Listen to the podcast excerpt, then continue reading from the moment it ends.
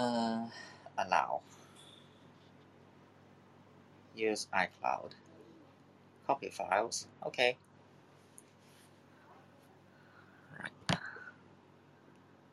包逼坐好，好的好的，在小板凳上坐好，这个咱们开始录音。嗯，record OK。这个现在因为现在在马来西亚，这个录音设备只能用 iPad，嗯，所以手机的声音可能比较吵，大家凑合听。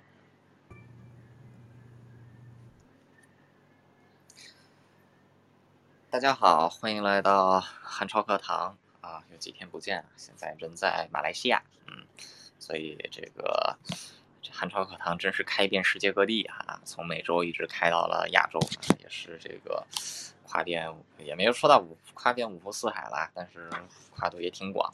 呃，闲话不闲话不多说啊，咱们继续讲武则天传。呃，上一期呢，我们讲到这个武则天啊入宫了。这个 武则天入宫的时候呢，年龄十四岁，啊，时间呢是在公元六三八年，也就是大唐贞观十二年，呃，这个武则天的第一任老公啊，唐玄宗啊，不是唐太宗李隆基啊，不是李隆基，唐太宗李世民，呃，这个政变十二年之后啊，这个当时。啊，因为武则天啊，就是武武武曰武明空啊，家里是姻亲侍奏，呃，所以因此呢，被选入宫中啊，做这个 就是呃唐太宗的才人。啊，当时诏命一到啊，根据这个《新唐书武后传》的记载，这个当时听说这个女儿要入宫的消息啊，这个杨真啊，武则天的母亲，呃，很难过啊，养母动气，语绝啊，与之诀别后。独自如约啊，这个皇这个武则天呢，私下跟她的妈妈讲啊，她说什么呢？见天子庸之非福，何儿女悲乎？啊，说这个现在呀，要到朝堂之上去做天子的才人了啊，是福是祸，现在怎么能知道呢？啊，去去就去去试了才行。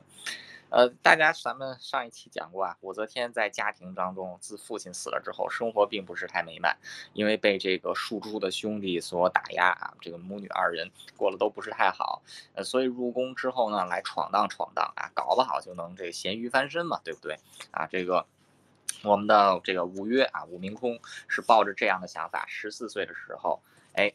入宫了。那这个时候，武则天年龄啊，不是武则天十四岁啊，这个唐太宗年龄不小了啊。这个贞观十二年的时候，唐太宗年龄不小了。那这个啊，当时他是在公元二六二六年，十二年之前，在唐唐高宗武德九年的时候，发动玄武门之变，杀太子李建成啊，还有自己的弟弟李元吉，成为了这个就是啊，夺取政权，逼迫自己的老爸退位啊，然后自己成为这个。自己成为皇帝，啊，那当时这个唐学唐太宗的正妻呢是长孙无忌的妹妹啊，长孙氏，长孙皇后，那就是这个历史上有名的文德皇后啊。这个啊，因为这个他他这个就是 这个唐太宗啊，太宗是他的庙号啊，他的谥号是文啊，就是这个唐文皇。那这个当时这个就是因为。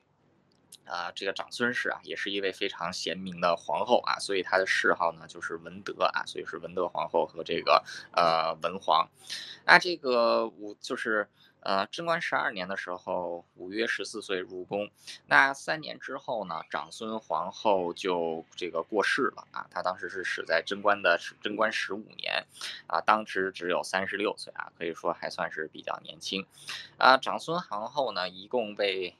这个李世民生了三个儿子啊，这个长太子李承乾，啊，这个第四个儿子李泰，还有就是小儿这个小儿子李治，啊，除此之外呢。还啊不是不是小儿这个对小儿子李治，除此之外呢还有这个三位公主啊长乐公主、晋阳公主，还有新城公主，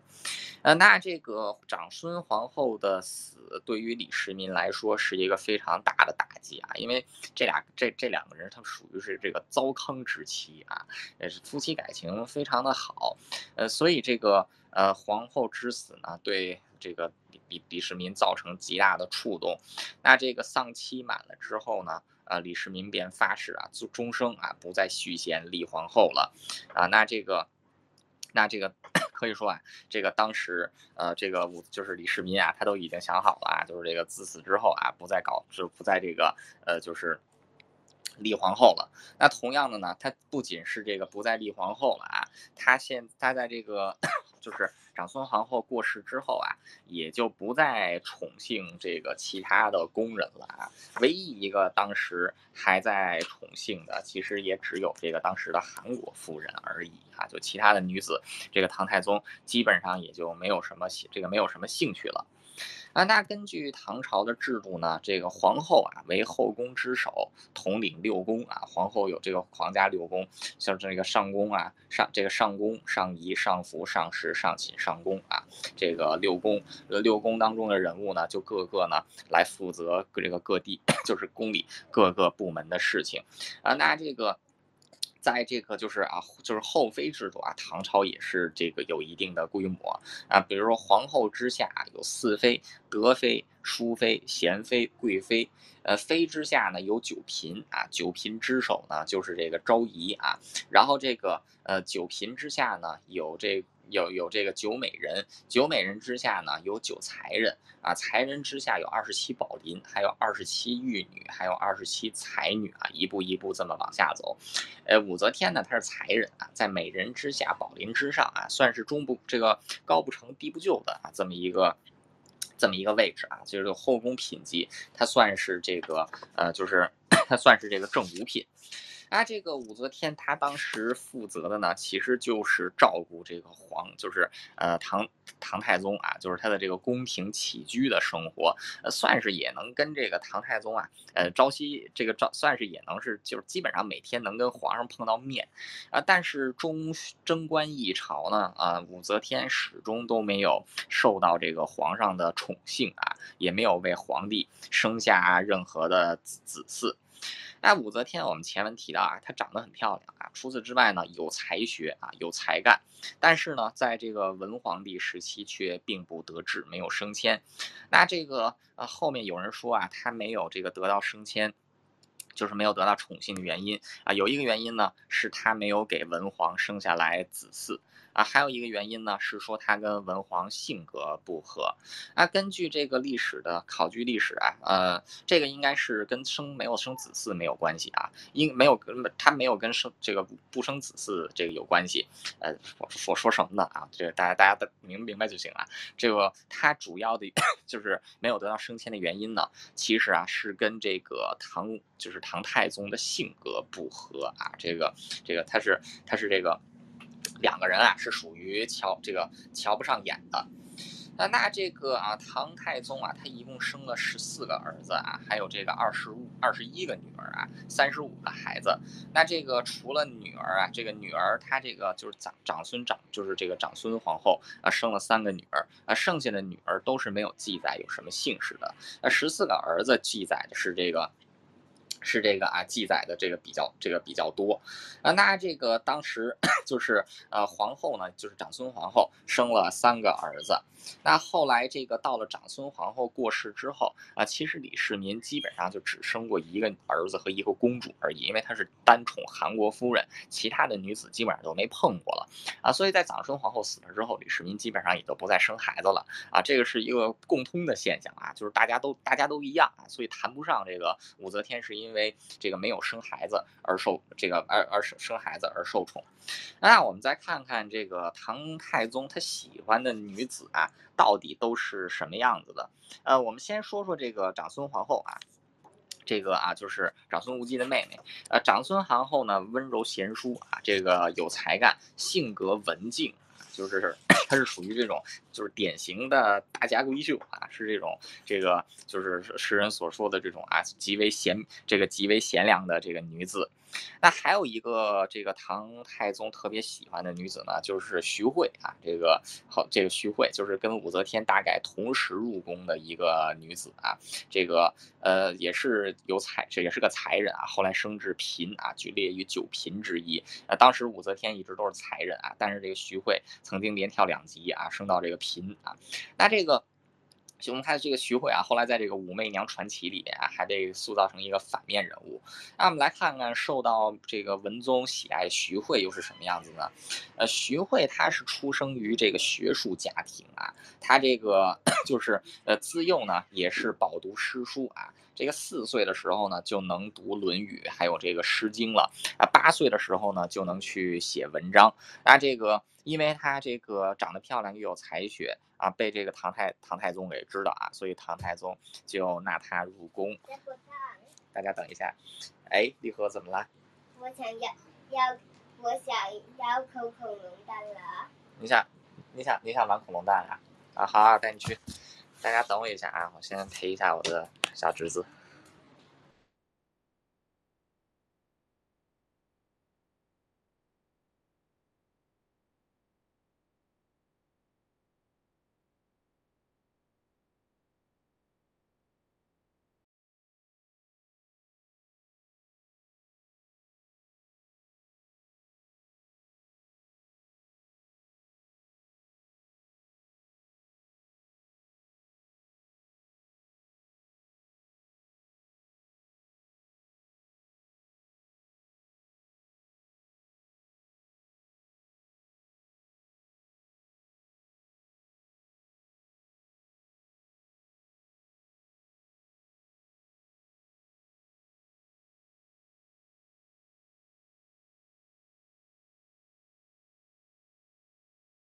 哎呀，我的天哪！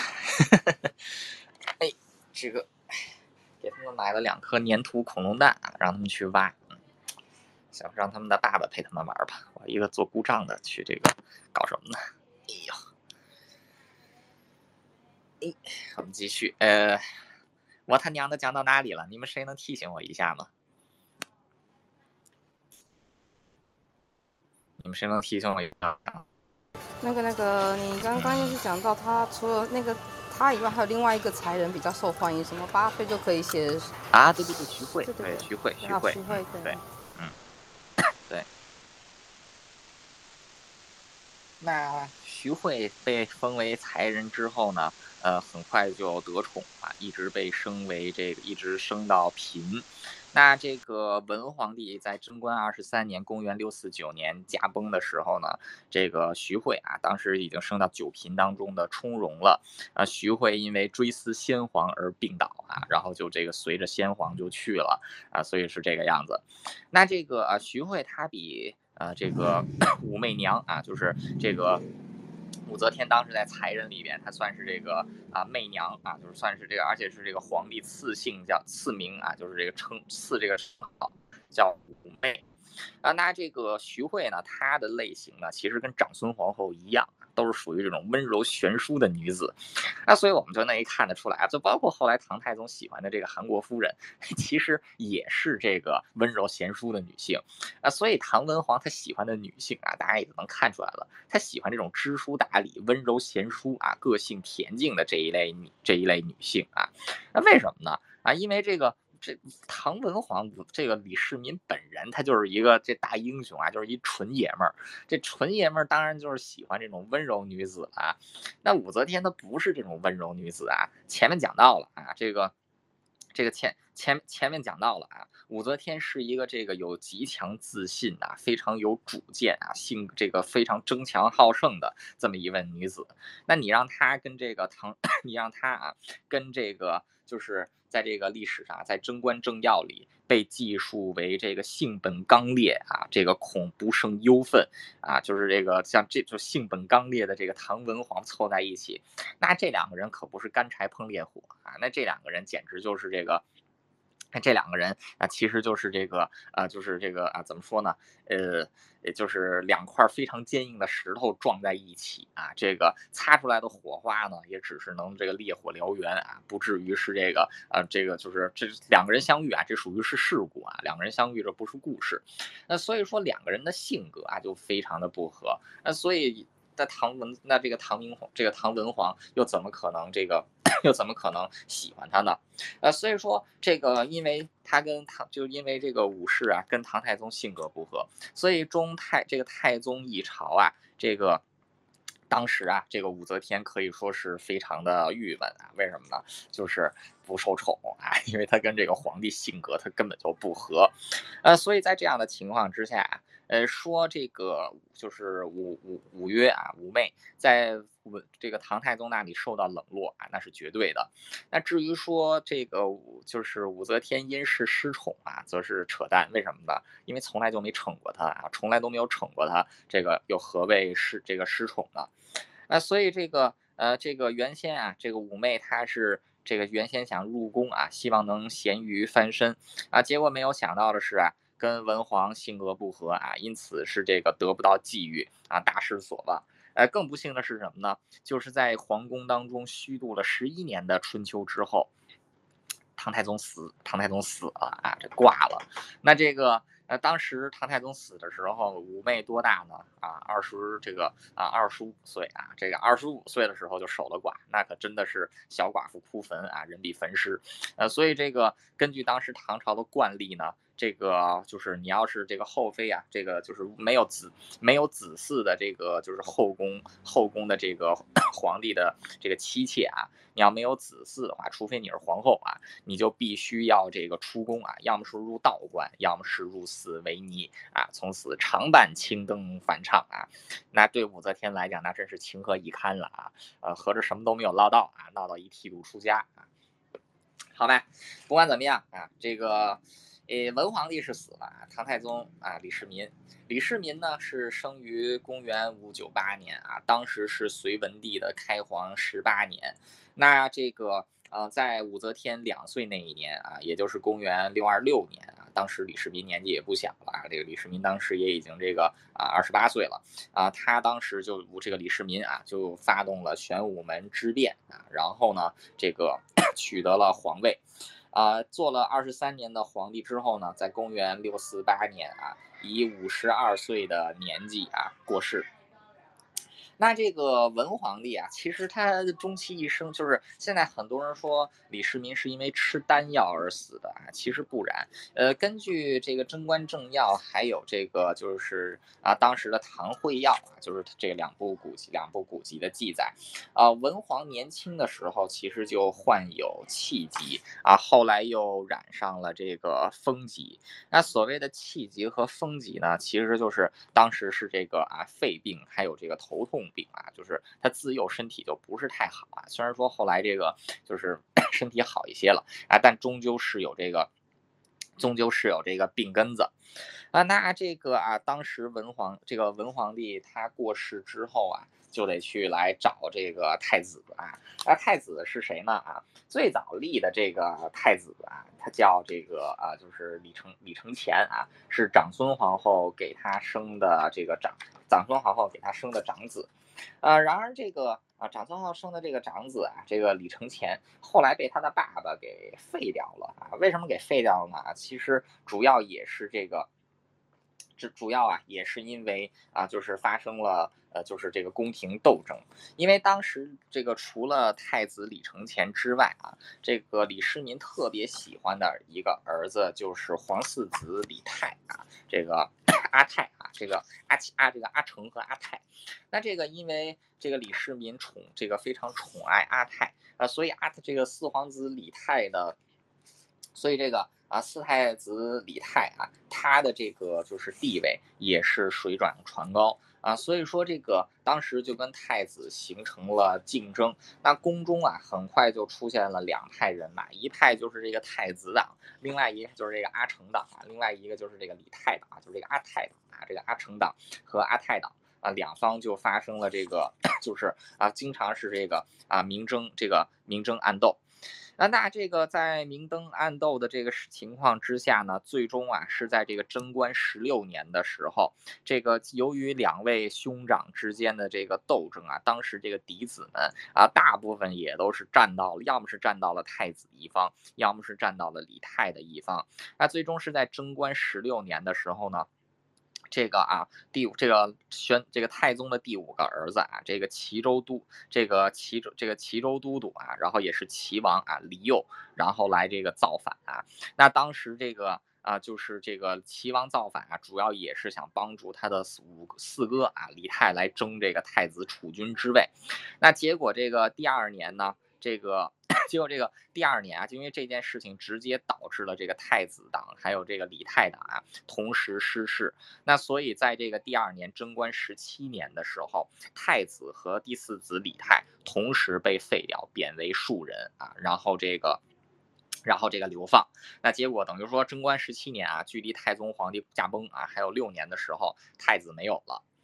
呃，按照大唐互婚律第九条的规定啊，这个时候我们又要回到古籍了啊。这个第九条的规定，嫡妻之长子为嫡子啊，因为中国这个就是中华历这个古代啊，自西周时期开始是以宗法为先啊，这个立这个属于是这种嫡子长子。继承制，嫡长子尊贵制啊，就是嫡妻尊贵，嫡长尊贵，啊，嫡妻之长子为嫡子，视为嫡长子。那如果没有这个嫡长子怎么办呢？啊，说这个嫡长子如果因为又出了一些事情啊，这没了怎么办呢？啊，立嫡孙啊，就是要没嫡孙怎么办呢？立嫡子的同母弟弟啊，如果要是连同母的弟弟都没有啊，连嫡子的这个同母弟弟都没有，那就只好是立这个。庶子了，而且呢，必须要依靠这个年龄的这个长幼啊，就是这个排排坐啊，这个排排坐，先立长再立幼啊，这么这么着往下这个立。那所以现在啊，这个问题就来了，这个这个嫡长子是太子没错啊，嫡长子这个有有俩弟弟，同母弟，一个是老四，一个是老九，老九被废了，然后老这个没有，老九还在啊，老四跟太子一起被废了，所以按照这样的这个。所以按照这样的这个互婚率的顺序来讲啊，再加上这个唐太宗是一个非常按法律办事的人啊，所以。在这个啊，就是在这个啊，就当时 唐太宗啊，就立九子啊，立九子李治啊为这个太子。那这个当时诏令上也说啊，今啊自今太子不到，藩王窥伺者，两弃之，传之子孙以为永制啊。就是说要按照互婚律啊，要由嫡子啊，就是嫡长子之同母弟啊，就是唯一一个没有被废的李治啊，然后来继任太子。呃，李治其实身世也挺可怜的啊。这个李治在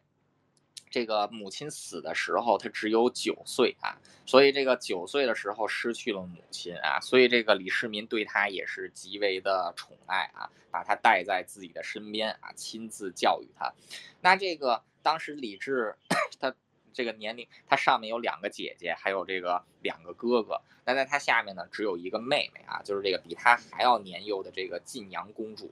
那这个，因为这俩兄妹是自幼丧母，年龄又小啊，所以这两兄妹是自幼长在这个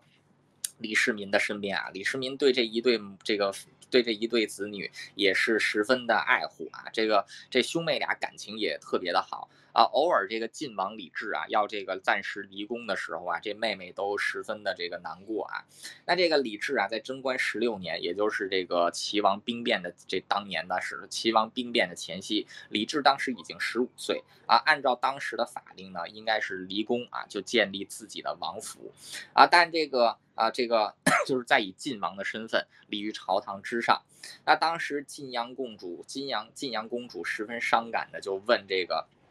这个李世民啊，就问这个李世民啊，这个是记载在这个《唐会要》里边啊，说兄今与百官同列，将不得在内也啊，言起。哽咽不自胜啊，说我哥哥李治啊，说现在都与百官同列了，以后是不是就不能来看我了啊？然后就哭，那那没办法呀，兄妹两个人自幼丧母啊，基本上是这个在父皇身边相依为命一般的长大啊，兄妹感情不是一般人能比的。然后这个。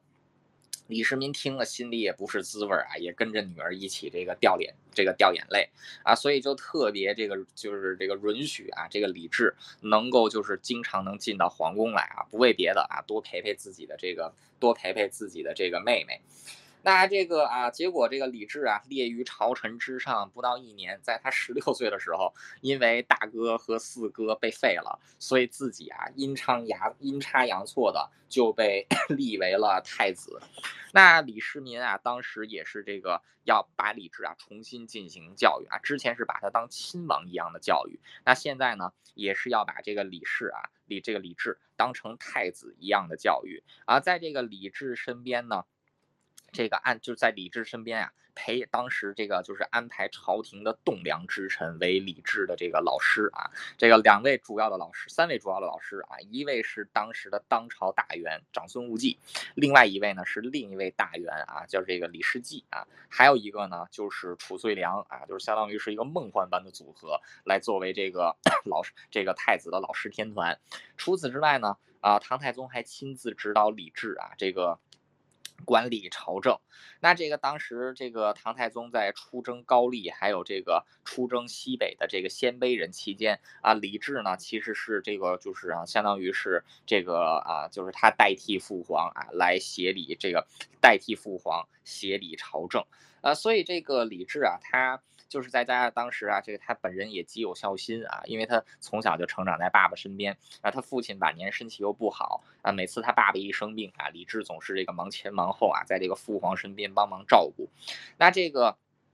同时啊，这个李治呢，他这个自己沉默寡言啊，就是这个不这个喜喜怒不形于色啊。这所以说这个时候就可以看得出来啊，李治呢个人能力其实算是不错的。除此之外呢，还非常有孝心啊，但是性格呢，算是这个，算是这个啊，比较的这个比较的内向。那到了贞观十九年之后啊。这个到了贞观十九年的时候，呃，李世民自知时日无多，于是就把太子的寝宫安排到了自己的寝宫的旁边啊。那这个也是能让太子跟自己朝夕相处啊，就是相当于是沉浸式教育来修习国政。那么就是在这段期间，李治结识了当时是才人的五妹啊，这个。呃，五妹啊，她当时我们前我们刚才提提到了啊，五妹她其实就是负责文皇起居的啊，这个负责负责文皇起居的这个才人。啊，要么就是说这个 后来骆宾王写《讨武士檄》里面曾经说过啊，西充太宗下臣曾以更衣入室啊，说的就是这个。啊，因为这个就是武则天确实当时就是帮助这个文皇起居的，那太子李治啊，又是经常这个入宫啊，不离左右，常日陪伴在李世民之侧，所以说李治跟武则天两个人肯定是见过面的，而且啊武则天当时才二十几岁，李治呢当时才这个快要到二十岁，两个人的年龄也比较接近啊。呃，所以说这个两个人很有可能在当时就已经擦出了一点爱情的火花啊。呃，就比如说在这个这个《新唐书》啊，《新唐书武后传》里就写到啊，时尚啊，就是时尚在东宫，因入室月之啊，就是这个是就是当时啊，上上其实就是指这个太子李治啊，就是当时太子李治在这个东宫啊，就是因为经常是这个就是啊去见他的老爸啊，这个。啊，见他的这个老爸啊，就是唐太宗啊，所以呢，也就喜欢上了这个，就是武媚啊，喜欢上了武则天，啊，这个啊，甚至在当时后来《全唐诗》里啊，还收录了一首诗啊，据说是这个这首诗的诗名叫《如意娘》啊，据说是这个武才人写的情诗啊，这情诗是写的什么呢？啊，这个看朱成碧思纷纷，憔悴之离为忆君，不信比来长下泪。开箱验取石榴裙啊，说这个就是啊，只能这个看着你却不能吃啊，心中对你这个朝思暮想，颇有这种啊这个求之不得梦寐思服的感觉。哎，这个前面提到这个。唐太宗当时都已经四十好几了啊，他的这个年龄是这个五，就是这是这个五五妹的这个年龄乘二再加二啊，当然跟李治年龄相仿，而且这个本来就已经是这个文皇的老婆了，所以他也犯不着这个啊憔悴之离为为义君啊，更何况他照顾皇帝起居啊，天天就在这个皇帝旁边啊，也犯不着这个为义君，他他能义哪个君呢？呃，就是后人就说说，嗨，他译的当然就是这个李治了啊。那当然了，这个因为后来李治是娶了这个五妹嘛啊，所以这个现在就不管这个当时武则天译的是谁啊，反正现在大家都说是这个译李治啊。那咱们也就这个顺水推舟啊，就说是他这个 去啊，这个就说是他是这个在喜欢李治。那李治啊，他个性是怎么样的？除了刚才提到的啊，这个内向、有才干、有孝心，还有一个呢是。这个唐太宗他的父亲对他的评价啊，说他仁懦啊，就是人是这个呃，就是儒家的这个仁义礼智信的这个仁，懦呢其实就是懦弱的这个弱啊，这个懦弱的这个弱。那这个表示的呃这个不是懦弱的这个懦啊，人懦啊，说什么呢？这两天这个嘴巴好像不太受大脑控制啊，那就是这个，也就是说啊。这个李治啊，他本身性格当中有非常仁弱的这么一个部分，那甚至也引起过唐太宗的这个 担忧啊，想要把这个李治给废掉。那这个当时长孙无忌啊，也就是李治的舅舅，曾经力劝过这个唐文，这个就是唐太宗啊，唐文皇，说李治不是仁懦，而是这个仁厚啊，是守文之主，而且呢，这个根据这个互婚律的这个原则啊，他是这个。就是他是名正言顺的这个就是太子啊，所以这个文皇才被劝止之助啊啊，所以我们看到啊，就是李治啊，他除了前面提到的这个有才干啊，这个孝顺有爱、安静内向之外呢，还有一个就是个性啊，比较依赖别人啊，有一些这个 有一些懦弱啊。那那这个时候啊，就可以说这个就其实在性格上跟武媚娘就合了，为什么呢？这个武媚娘是有才貌，性格刚强，主见鲜明，处事积极果断啊。她跟这个李治的性格，两个人刚好是互补的啊。就是突然之间啊，像李治自幼就成长在这个唐文皇旁边啊，唐文皇一代英雄啊，就是这个特特别特特别这个就是性本刚烈啊。除此之外呢，李治身边还有长孙无忌啊、徐世绩，然后这个褚遂良这样三只大怪物啊，等于说这个这么一只小绵羊被这被这只三只大怪物给轮着给。这个啊轮轮着糟蹋，那突然之间出现了一个这个出现了一个知性有才貌有性格的这个大姐姐，而且跟自己这个年龄。年龄相近啊，适时的出现在这个李治眼前啊，所以这两个人呢，在这个可能在文皇，就是在这个文皇晚年的时候，两个人就可能已经互生情愫啊，但是不见得两个人当时真的就有苟且之事啊，因为这个李治也没有蠢到要在父皇在位的时候去睡父皇女人这么蠢的事情啊，以武则天自己的聪明性格，也不可能是这个 做到。这个去去跟这个就是老公的儿子乱伦啊，呃，所以这个，而且再加上在这个在此之前啊，就是在这个兵变，就是在这个李世民兵变之前，曾经一个兵变的理由就是去诬告自己的这个哥哥李这个啊，就是，呃。李建成还有弟弟李元吉跟父皇李渊的这个两个妾啊，然后这个私乱伦啊，然后以此来这个做兵变的理由啊，有如此的前车之鉴啊，武媚娘还有李治绝不可能蠢到啊，去在这个父去在这个金上驾崩之前啊去做这个这些事情。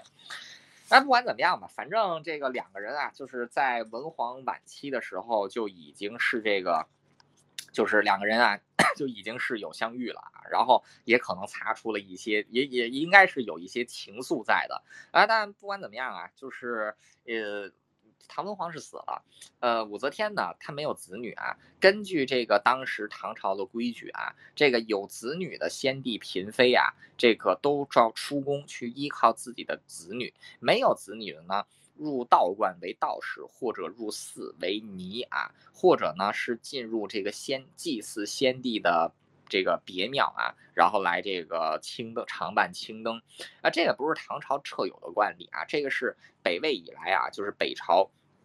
一直都有的这么一个这这这这 这么一个这个啊风格。那尽管武则天啊。她曾经是一个对入宫抱有憧憬、具有进取和威权人格的这个啊，就是一个年轻女子。呃，入此刻呀，也不得不跟随大唐的规矩，入寺为尼，常伴青灯啊，心中的苦闷啊，这个可想这个可想而知。呃，那这个呃，但是呢，转机就来了，为什么呢？就是曾经跟他有过这种，就是曾经跟他有过这个情愫的啊，李治啊。成为成为了皇上啊，金上是自己从前的这个小爱人啊，这个李治，嗯，李治呢，就是在他在这个皇大行皇帝啊，就是安葬之后啊，正式继位啊，也就是后来的唐高宗啊，也就是后来的这个大唐天皇啊，天皇高宗。啊，那这个啊，天皇这个天皇高宗啊，他在啊，就是在这个父皇驾崩一年之后啊，就是因为是皇皇帝的这个就是忌日嘛，呃，所以李治他就得去这个庙里面啊，去酒展上祭拜自己的父亲。那就在庙里祭拜的时候呢，竟然无意之间碰到了已经剃度的五这个五妹啊，就是已经这这个见到了五岳啊。当时五岳呢是自己的这个。相当于是后妈啊，就是还是个小妈啊，庶母。呃，那后来这个发展的历史我们也都知道啊，就是武则天再次入宫，嫁给了自己第一任老公的儿子啊，就是这个变成了这个样子。呃，有人就说说这个。啊，说这是当时在唐朝是可以被接受的啊，说这是沾染了所谓的这个胡风啊，因为这个就是当时因为唐唐朝的这个王室他是鲜卑人后裔嘛，说这鲜卑人后裔就是也是这么互相这个家庭关系比较混乱，呃，这如此的说法是不成立的，因为这个所谓的胡风啊，就是这个当时少数民族的，就是包括鲜卑人实行的这个收继制度，一般来说啊，所谓的收继制度啊。是在这个父亲或者是兄弟死后，去娶自己的这个，去这个娶自己的庶母啊，或者是这个嫂嫂而已。那这个那，因此啊，是这个绝对不可能。因此，这个所这个这样如此的这个胡风啊，是绝对不可能啊，就是名正言顺的啊，在自己的这个父亲死了之后啊，强行就是找一个理由啊。就是这个，当时李治还随便找了一个理由啊，这理由是说什么呢？以武士赐朕。视同正君啊，说这个武士是先帝赐给我的啊，这李治明显就是在全国人民的面前撒谎啊，就是没没这样的啊，就是这金上从来没有把这个武士给赐赐给你啊，这明明就是要 这个圆谎啊，这个云云这个云行这个就是圆谎圆到底，属于名不正言不顺啊，那所以就是在这个骆宾王的这个讨武士席地啊，骂武则天还有这么一句，前引先帝之私，印图后庭之癖啊，就是说这个。说他跟这个文皇啊，这个结婚啊，是属于这个名不正言不这个名不正啊，这个言不顺，啊，那这个啊，就是所以说这个历史之上啊，就是这个不可能啊，是像李治或者说像后来的一些人说的啊，是遵从胡风啊，说这个 说让武才人在武才人在贞观末年被这个太宗皇帝赐给这个啊自己的儿子李治啊为嫔啊，这个是根本就不可能的啊，这就是比较。这个就是比较扯的，但不管怎么样啊，呃，武则天确实是入宫了啊，就是再次入宫，嫁给了自己前这个嫁给了前夫的仔。但问题这一段的过程其实也很有意思啊。这个具体来说，时间线是这个样子的啊。首先啊，就是第一件事情是太，就是这个武才人跟这个在太这个在贞观晚年啊，贞观末年的时候，曾经呢跟这个李治啊，就是发生了这个擦出了一些火花。之后呢，蔡宗皇帝死了，武才人呢入嗣为尼啊，这个李治呢成为了新皇帝。那之后呢，新皇帝啊，就是又这个 就是。之后呢，新皇帝啊，在寺庙当中又见到了武士，然后呢，武士就入宫了。那在新皇帝见到武士跟武士入宫这段期间啊，武士到底为什么啊，能够以如此光明正大啊，同时又完全不合常理的方式啊，再次入宫，就显得非常有意思了啊，这个 显得非常有意思。啊，那这个当时啊，这个根据历史书上的记载啊，就是有这个历史书上的这个记载，说是什么呢？说武则天入宫啊，其实是跟王皇后，也就是李治的正牌夫人啊，当时的大唐皇后是有关系的。呃，关于这一点啊，其实史书的记载大多都这个，大多啊。都这个相同啊，就是像这个《新唐书》《旧唐书》啊，然后这个啊《唐会要》还有《资治通鉴》啊，都是说武士是因为王皇后的缘故啊再次入宫。那这个再次入宫呢，就是大家就是大家都能同认，大家都同意是王皇后啊，都是因为王皇后能够再次入宫。啊，但是在这个一些具体的细节上，比如说是怎样入宫啊，就是在这个什么地方见到了这个，就是又重新跟这个李治相遇啊，大概是什么时间入宫？那这个是大家这个是一些史书上啊没有办，就是这个争议的地方啊，这里这个这里不再跟大家这个这里就不再这个废话啊。那不管怎么样啊。这个啊，就是大唐啊，我们再说说回来，这个武则天入宫啊，就是武则天入宫确实是跟王皇后有关系啊，呃，有什么关系呢？很简单，呃，武士是被王皇后给当成了一个筹码来使用。什么叫做筹码呢？后宫为什么需要筹码呢？呃，一般来说，后宫需要筹码，无非就是一件事情啊，争宠。呃，后妃要向皇帝争宠，因此需 需要这个，因此需要筹码。那这个王皇后为什么需要武则天呢？啊，很简单，她是那就这个自然了，就是需要争宠啊。这个王皇后，王皇后其实也算是一个大大户人家。王皇后出自大户人家，她是这个太原王氏啊，当时的门阀大族太原王氏的这个啊，就是女儿。那她的这个呃，就是她这个当时是在。贞观十六、贞观十七年，也就是李治啊十十六岁的时候，被选为了李治的王妃啊。就是当时这个王皇后大概只有十三四岁。那后来李治被封为太子之后呢，啊，王氏自然也就成为了太子妃。贞观二十三年啊，这个太 太宗驾崩，然后这个高宗李治继位。啊，李治的第一个年号呢是永徽啊，永徽元年正月啊，就是刚刚继位就立太子，这个原先的太子妃王皇后啊为这个，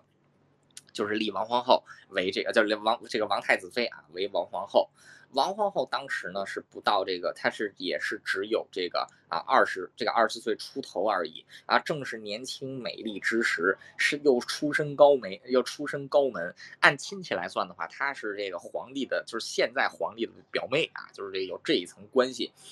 前前程似锦的她，为什么需要把一个先帝的不得宠的女子啊那纳入宫中，当成争宠的筹码呢？呃，那这个时候我们就得提到另外一个人了啊，就是后来很有名的萧淑妃啊。萧淑妃当时是叫萧良娣啊，良娣，呃，良娣是良娣是嫔啊，嫔当中就九嫔当中有昭仪，然后。也有这个凉娣啊，当时这个 就是啊，这个萧淑妃这是属于这个九嫔之一啊，呃，唐朝的帝王选这个就选老婆很直接干脆啊，就是以这个门第啊，就是看你出身，还有看你的。这个相貌和才华就属于是这个，就是属于是看脸的啊，就是看脸看身份的啊来选。那这个萧良娣呢，他出身也是不错的，他是属于南方乔姓的萧氏啊，就是他是南朝的这个南梁、南齐还有南梁的皇室后裔啊，也算是出身名门。呃，就是王皇后是北方豪门啊，她是这个南方豪门啊，萧氏也很受宠。但是她比王皇后有一个优势是什么呢？萧良娣啊。为这个 李治生下了一个儿子和两个女儿，但是王皇后呢却不育啊，王皇后没有生下这个儿子，啊，所以在这个当时啊都是母以子贵啊，但现在王后却产不出自己的子嗣，所以这个对王后的地位来说就是一个极大的威胁啊。那根据这个《新唐书》的记载啊，这边就写到了王皇后久无子，萧淑妃方幸。后因不悦，引武士纳后宫，以扰妃宠。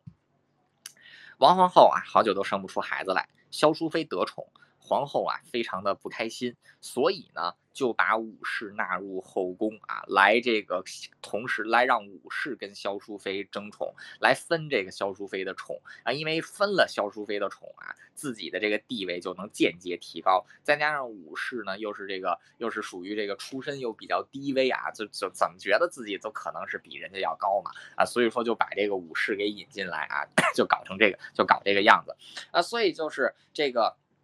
玩好好玩他是属于对萧淑妃的嫉妒之情啊，然后来把这个武则天引入宫中啊，看起来像是一步好棋啊。为什么呢？这武则天跟王这跟这个跟自己的老公本来两个人就有这个就就有互相爱慕啊，然后现在正好是顺水推舟啊，把两个人撮合到一起。哎，对自己有利啊，就是能至少在皇上那儿，那个就是在老公那儿啊，老公觉得开心啊，说这老婆真替我着着想啊，把我的老相好又嫁给我啊，然后呢，同同时又能分掉萧良娣那个小狐狸精的那个宠啊，怎么样？这步棋很高明吧？啊，是挺高明的，但是犯了两个非常致命的错误。第一，就是其实是让整个李唐皇室背上了骂名啊。这个是犯了互婚律里边的啊，这个两个大罪啊。第一个大罪，和奸父祖妾，这个和奸父祖妾，第二个呢是河间女冠妮。第一个罪呢就是 和自己父亲的女人发生性关系，第二个呢就是和尼姑发生性关系。这个在唐朝是属于两个大罪啊，这两个这两个这个。这两个这个大罪啊，那其实那这后这两个罪名后来也成为这个啊，就是这个后来也是成为这个搞倒，就是搞倒这个，就是对武则天造成极大困扰，对这个李唐皇室啊造成了一个极大困扰的第一个问题啊，就是王皇后啊其实是让李治啊就是犯了互婚律当中两个大罪，第二个大罪是什么呢？就是王皇后，她是属于她本来是想驱虎吞狼啊，结果变成了前门挡狼，后门进虎。这个武则天啊，比萧良娣还要可怕啊，她比萧淑妃可怕多了。这个原先是这个有萧淑妃跟王后争宠，武则天进来之后可不得了。这个王皇后跟萧双这个萧淑妃之前是这个属于在争宠，现在是失宠啊。结果这俩这俩娘们儿不得不得不啊，两个前敌又联起手来去这个一起去针对武则天啊。就这个王皇后就下了一步歪棋啊，就本来是要驱虎吞狼啊，结果变成变成了这个啊，就是前门挡狼啊，后门进虎。啊，所以啊，在这样的情况之下啊，武则天可以说是下了一步歪棋。哎，哎，挖出来了。哎，大家等我一下啊，我去陪一下我侄子。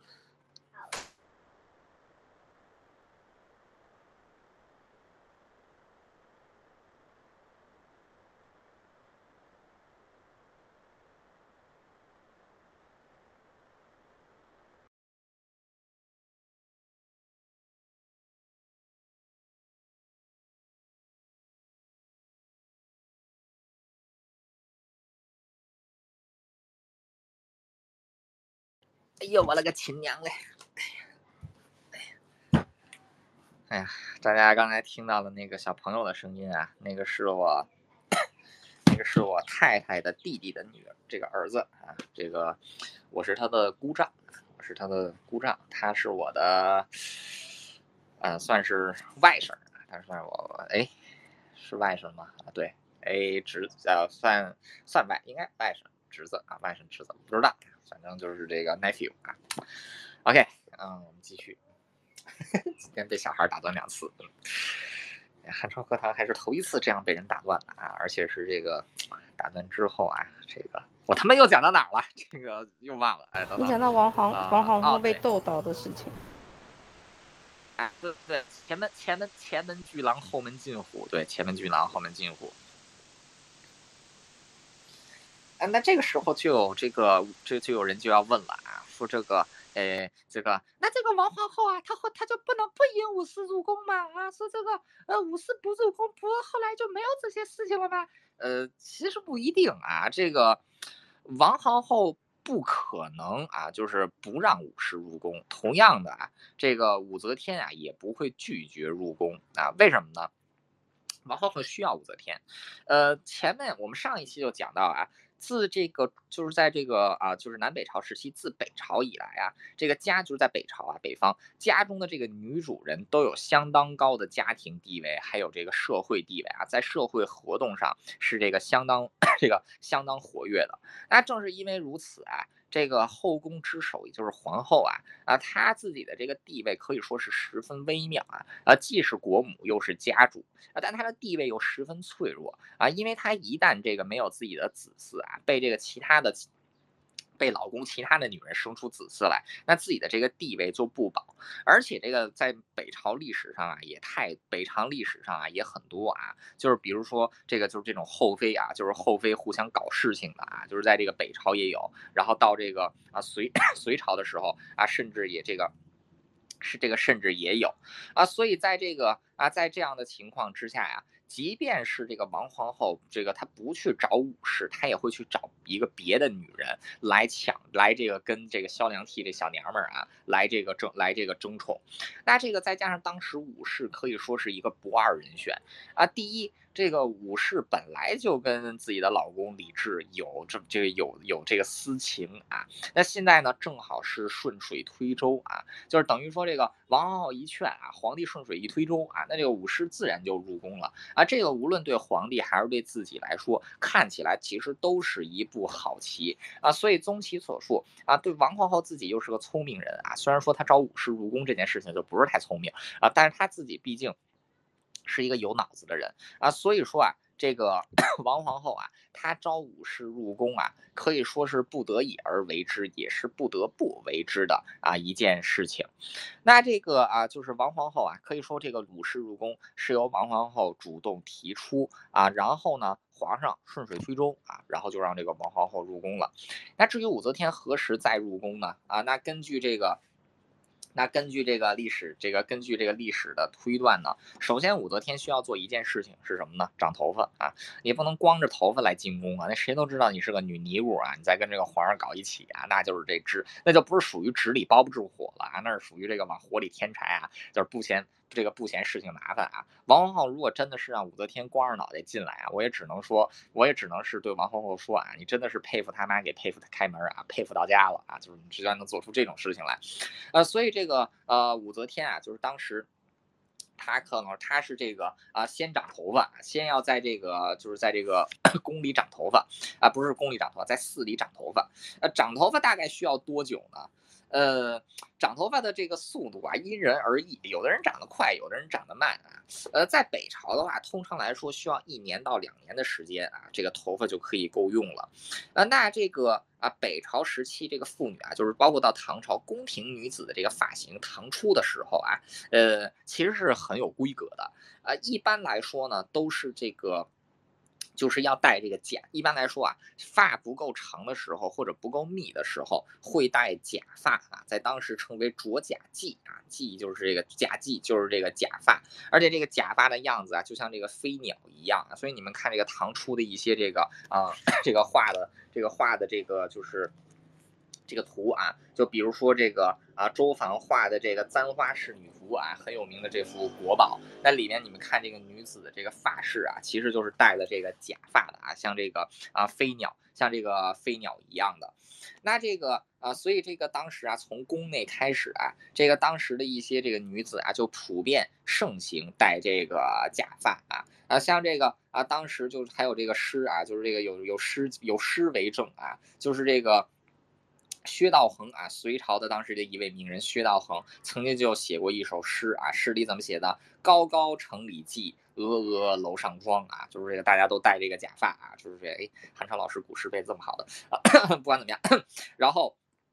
那可以说啊，就是你头发长得不用太长啊，其实就可以戴假发了啊，所以呢。这个假如说啊，身为这个女尼姑秃头的这个武士啊，要在这个永徽元年五月忌日啊，就是这个就是跟这个皇帝相遇之后，这件事情被王皇后知道，王皇后密令让他来长发啊。那所以呢，这个大概到永徽二年的下半年，也就是一年之后，他就可以戴这个假发啊，来这个入宫了。那这个其实也是跟这个，也是跟这个时间啊，大概是这个推得上的。啊，因为永徽二年啊，就是十月以后，啊，武后这个武氏就怀上了李治的这个孩子啊，就是后来这个生下来的这个孩子，就是武氏跟李治的这个长子啊，也就是说后来的废太子这个李弘啊，当年这个啊李治二十五岁。啊，武则天二十八，这个二十八岁，那所以呢，这个武氏二度入宫呢，绝对不会晚于永徽二年的十月啊。换句话说呢，他长头发就是用了大概一年的时间，然后呢就偷偷入宫啊，跟皇帝发生性关系啊。他不可能在宫，在这个寺庙里跟皇帝发生性关系啊。一女尼姑在寺庙里肚子突然大了，你说找谁说理去啊？呃，所以说这个肯定是入宫之后才发生性关系。十月啊，十月太医诊断出皇上了这个。怀上了龙嗣，那所以这个武士大概可能在八月甚至九月的时候，可能就入宫啊，然后这跟现跟这个皇上两个人干柴烈火啊，然后在这个床上翻云覆雨，然后后来就后来就这个啊怀了这个怀怀了这个孩子。呃，所以这个我们再把这个时间啊重建，这个我们再把这个整个啊这个武则天啊第二次入宫的这个时间线啊，我们重建一下。贞观二十三年八月啊，这个唐太宗嗝屁了啊，死走，死走之后呢，武才人伊利啊进入大唐的感业寺啊为尼姑，呃，在了这个大概过了一年之后，到了永徽，到到了这个永徽这个永到了这个永徽年间啊，就是永徽年间五月，呃，李治呢。就是在这个宫，在这个感业寺里面遇到了武才人啊，两人旧情复燃啊。那么在这个呃，就是在这个之前的这一年呢，永徽元年正月啊，这个太子妃啊王氏被立为皇后。那之后呢，就是萧良娣啊，就是 萧这个萧良娣生的儿子李素杰啊，被立为雍王。那这个时候，萧良娣因为得宠，也从嫔啊被升为妃，成为了淑妃啊，这个就是萧这个萧淑妃。那么在这样的情况之下呢，就跟王皇后形成了争宠，甚至要取代王皇后之势。那王皇后呢，在永徽元年的，在这个永徽年的五月。得知了金上还有这个武氏重逢的消息，那王皇后呢就下了一步下了一步棋，就是命令武士长这个密令武士长头发，同时撮合皇帝纳武士来入宫，随便找一个理由，你们俩结婚，就说他是先帝赐给你的。那李治可以说也是十分的开心，因为李治很喜欢武姐姐啊，所以呢，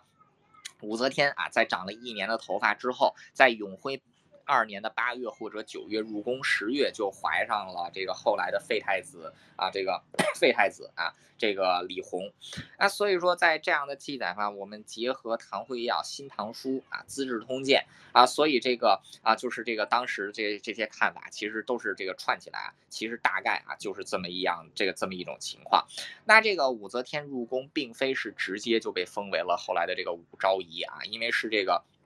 属于啊，他刚进来，地位不可能是这个那么高啊，他不会第一啊。他不，他是肯定是在其他身份的掩饰之下啊来入宫，而且绝对不会是以这个尼姑的身份啊，所以在这个《新唐书》和《资治通鉴》里就说他是入后宫啊，也就是入后宫一开始是以宫女的身份啊入后宫，然后这个私自就把把这个宫女给送到了皇上的龙床之上，那这个其实也是比较可信的。后来他怀上了太子李弘啊，因为怀有龙嗣，所以呢就被名正言顺的升为了九嫔。啊，送为了这个九嫔之首的武昭仪。那这个呢，大概就是武则天啊第一次入宫和第二次入宫的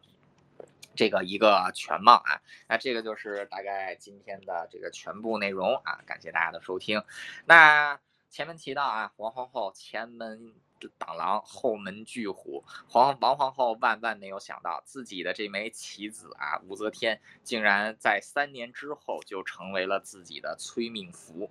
那么在独霸后宫之后呢？这个独霸后宫之后呢？武则天呢再次把自己的权谋之爪伸向了朝堂，在后宫先忠诚啊，然后在朝堂之上再忠权，甚至是把先帝托孤的长孙无忌和褚遂良都搞的这个勾搞倒。好了，那么一介女子武则天又是如何利用后宫的诡谲风云搞倒了皇后和淑妃，自己被立为皇后？那又是如何利用朝堂之上的政治斗争搞倒了长孙无忌和褚遂良呢？那接下来就是下一期啊，这个后宫争宠、朝堂争权的内容。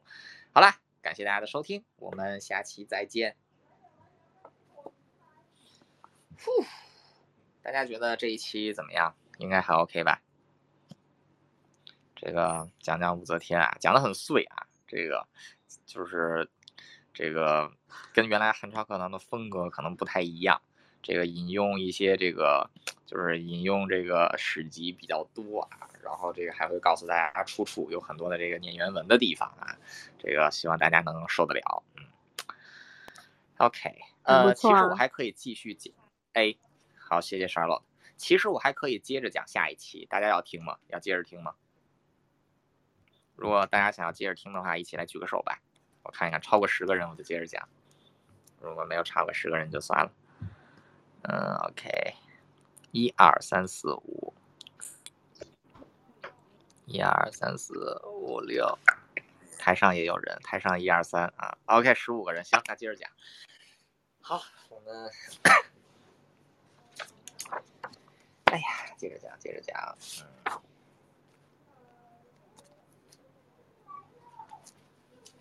开启录音，《武则天传三》。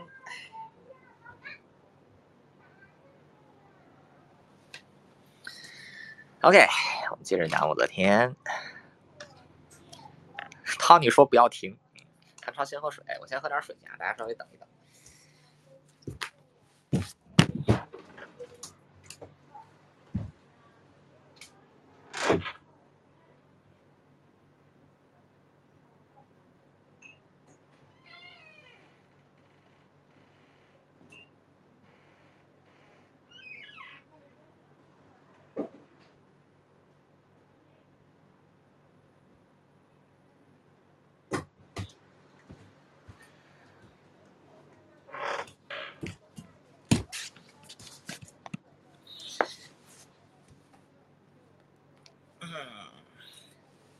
OK，我回来了。嗯，好，我们继续继续讲我们的武则天。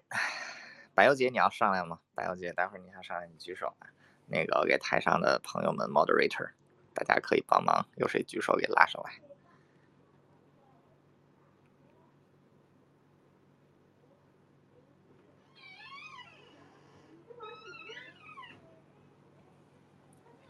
？OK，我们继续。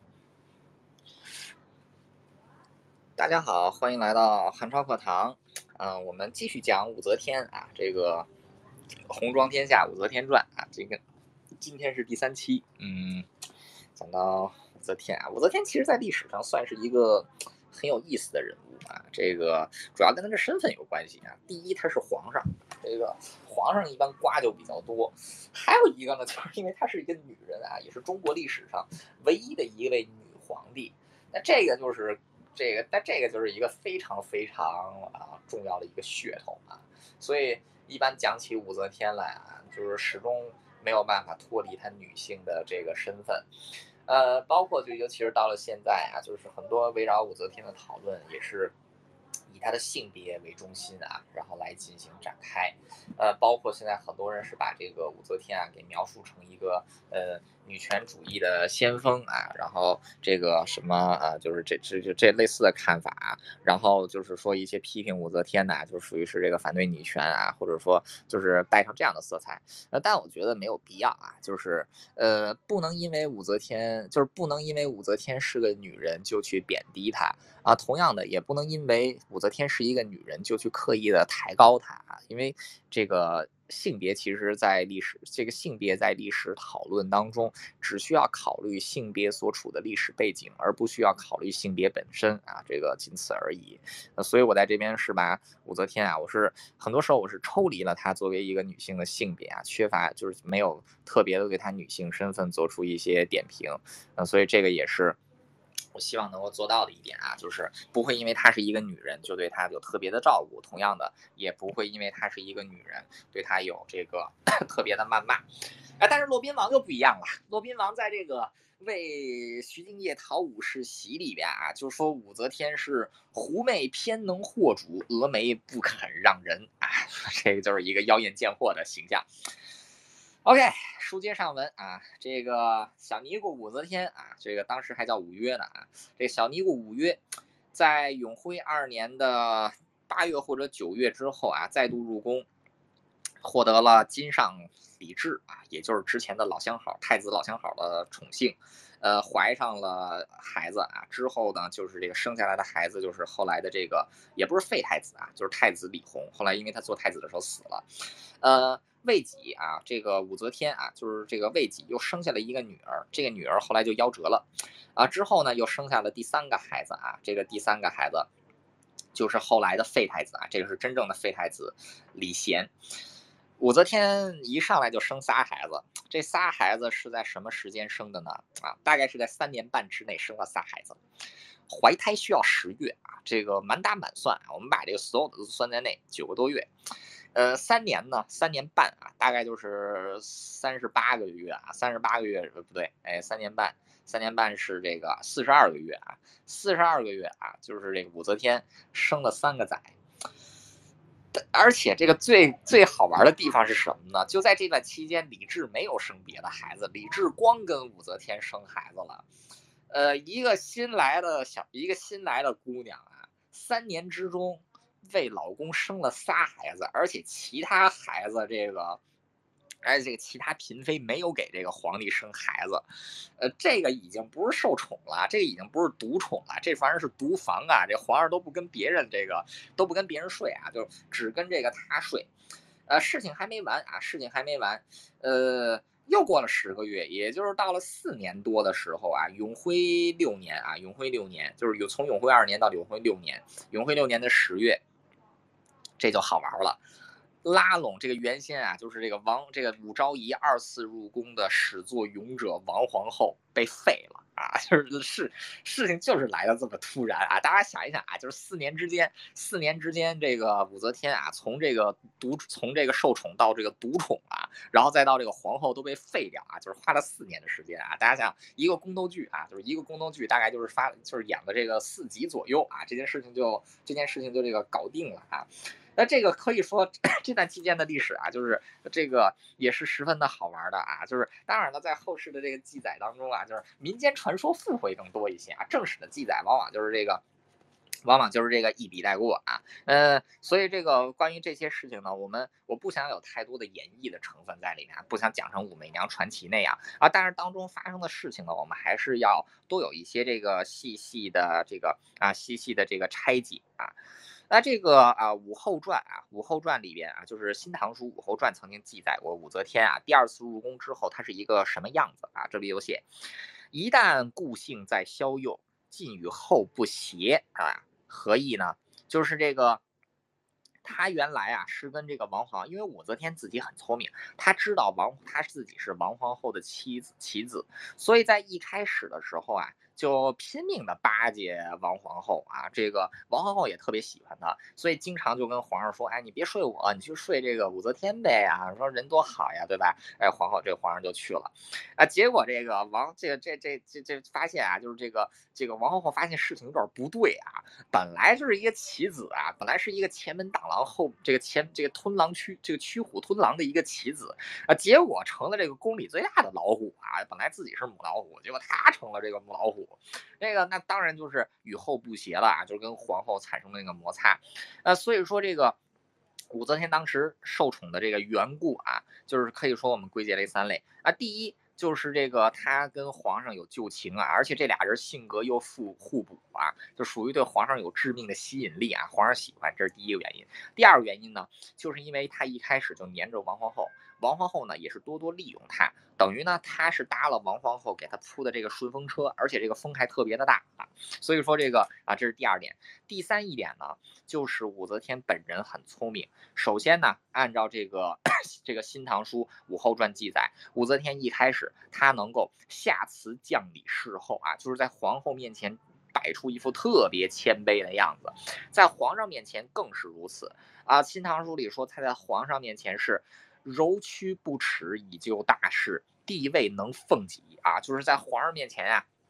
拼了命的啊，这个迎合这个迎合天子，让天子觉得特别的这个顺心啊，所以呢，为己大幸啊，《资治通鉴》讲说啊，正因如此，为己大幸啊。那这个就三 三三年半的时间啊，皇上跟他生了仨孩子，皇上跟别人没生孩子啊，这已经不是大幸了啊，这玩意儿就是独宠专宠啊，独房。啊，那么在这段期间啊，这个 我们再来谈一谈李治的这些孩孩子们啊，李治。这个李治当太子的时候啊，已经有四个男孩和两四个儿子，两个女儿了啊。这个呃，他这个后来当了皇帝之后呢，啊，又生了这么又是又又多了又这个武皇这个武后这个就是呃武昭仪啊，又给他生了这个几个几个孩子啊啊，那这个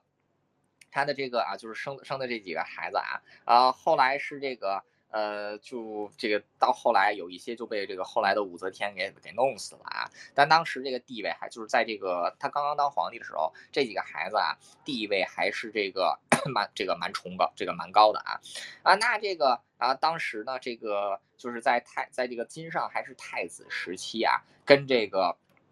武后就是跟这个之之后的这个武昭仪啊，当时是武才人就已经相遇啊。呃，所以这个后来又干柴烈火碰上了这一切啊。到了这个皇上继位继位之后呢，基本上就是只在。宠幸武昭仪，只跟武昭仪生孩子了啊，所以在永徽两二三年之间啊，就是金上，就是在这个大清皇帝唐太宗驾崩之后啊，两三年之后，武昭仪已经是后宫最得宠的女人了啊。这个她甚至因为这个就是这个甚至独霸这个独霸后宫啊，就是前前后后啊，就是这个三年生三年生三个儿子之后呢，又生下来了这个李显，还有这个。李显、李旦两个儿子，还有他最喜欢的这个太平公主啊，那，相当于是四年之间为皇上生了三个孩子。那之后呢，这个将近十年的时间为皇上生了六个孩子啊，这个是相当可怕的一个生育率啊。那么在这样的情况之下啊，就已经能充分的显示武则天在当时的这个后宫啊，已经是专宠啊，甚至是到了这个 专房的地步。那么在这样的情况之下呀。武昭仪的身价已经是今非昔比了啊！当年她只这个两年前，她只是三年前，她只是一个像棋子一样被入宫的一个小尼姑啊，一个一个一个小尼姑，但是现在啊。他已经是专宠后宫的这个皇上眼前的这个大红人了，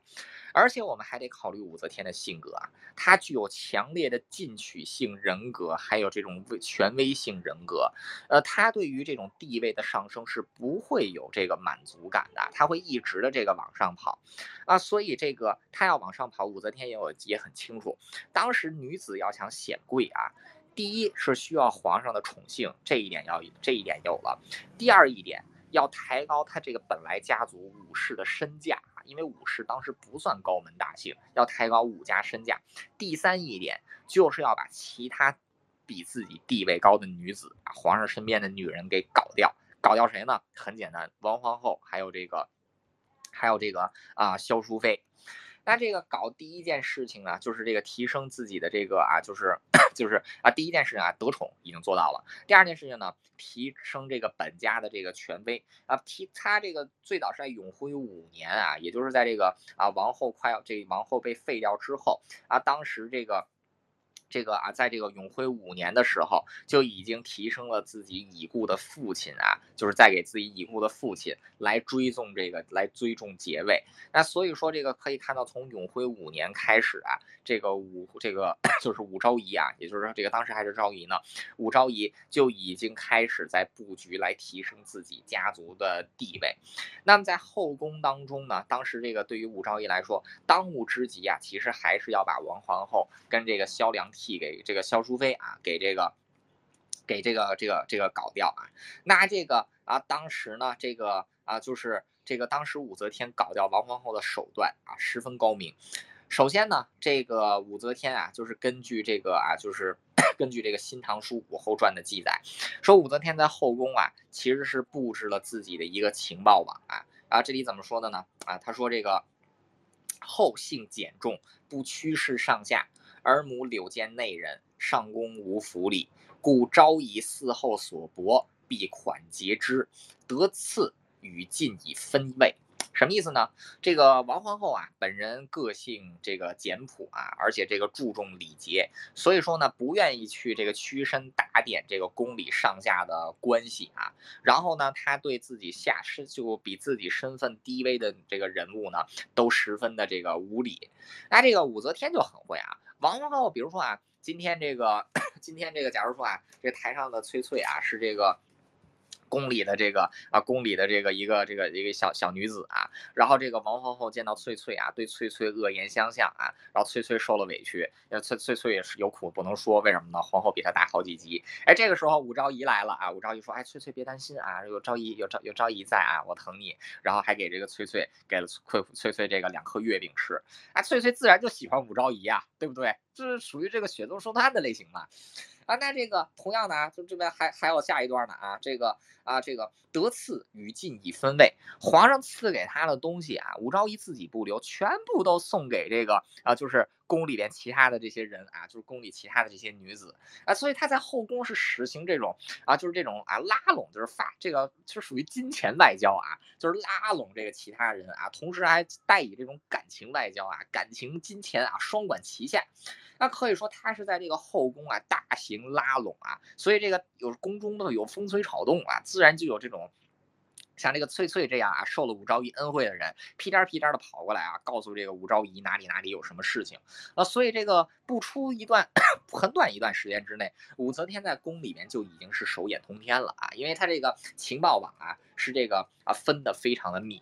那接下来就是要找机会啊，对皇后啊施予这个致命一击，要离间跟皇帝和这个皇后的感情。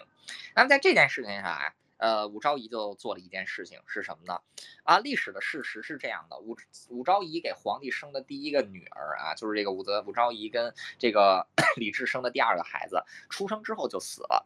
那因为出这个，那因为这件事情呢，啊，王皇后因此也是这个彻底失宠啊，就是被这个武昭仪给将军。那武昭仪利用自己的女儿搞倒王皇后，历史上是有两种说法。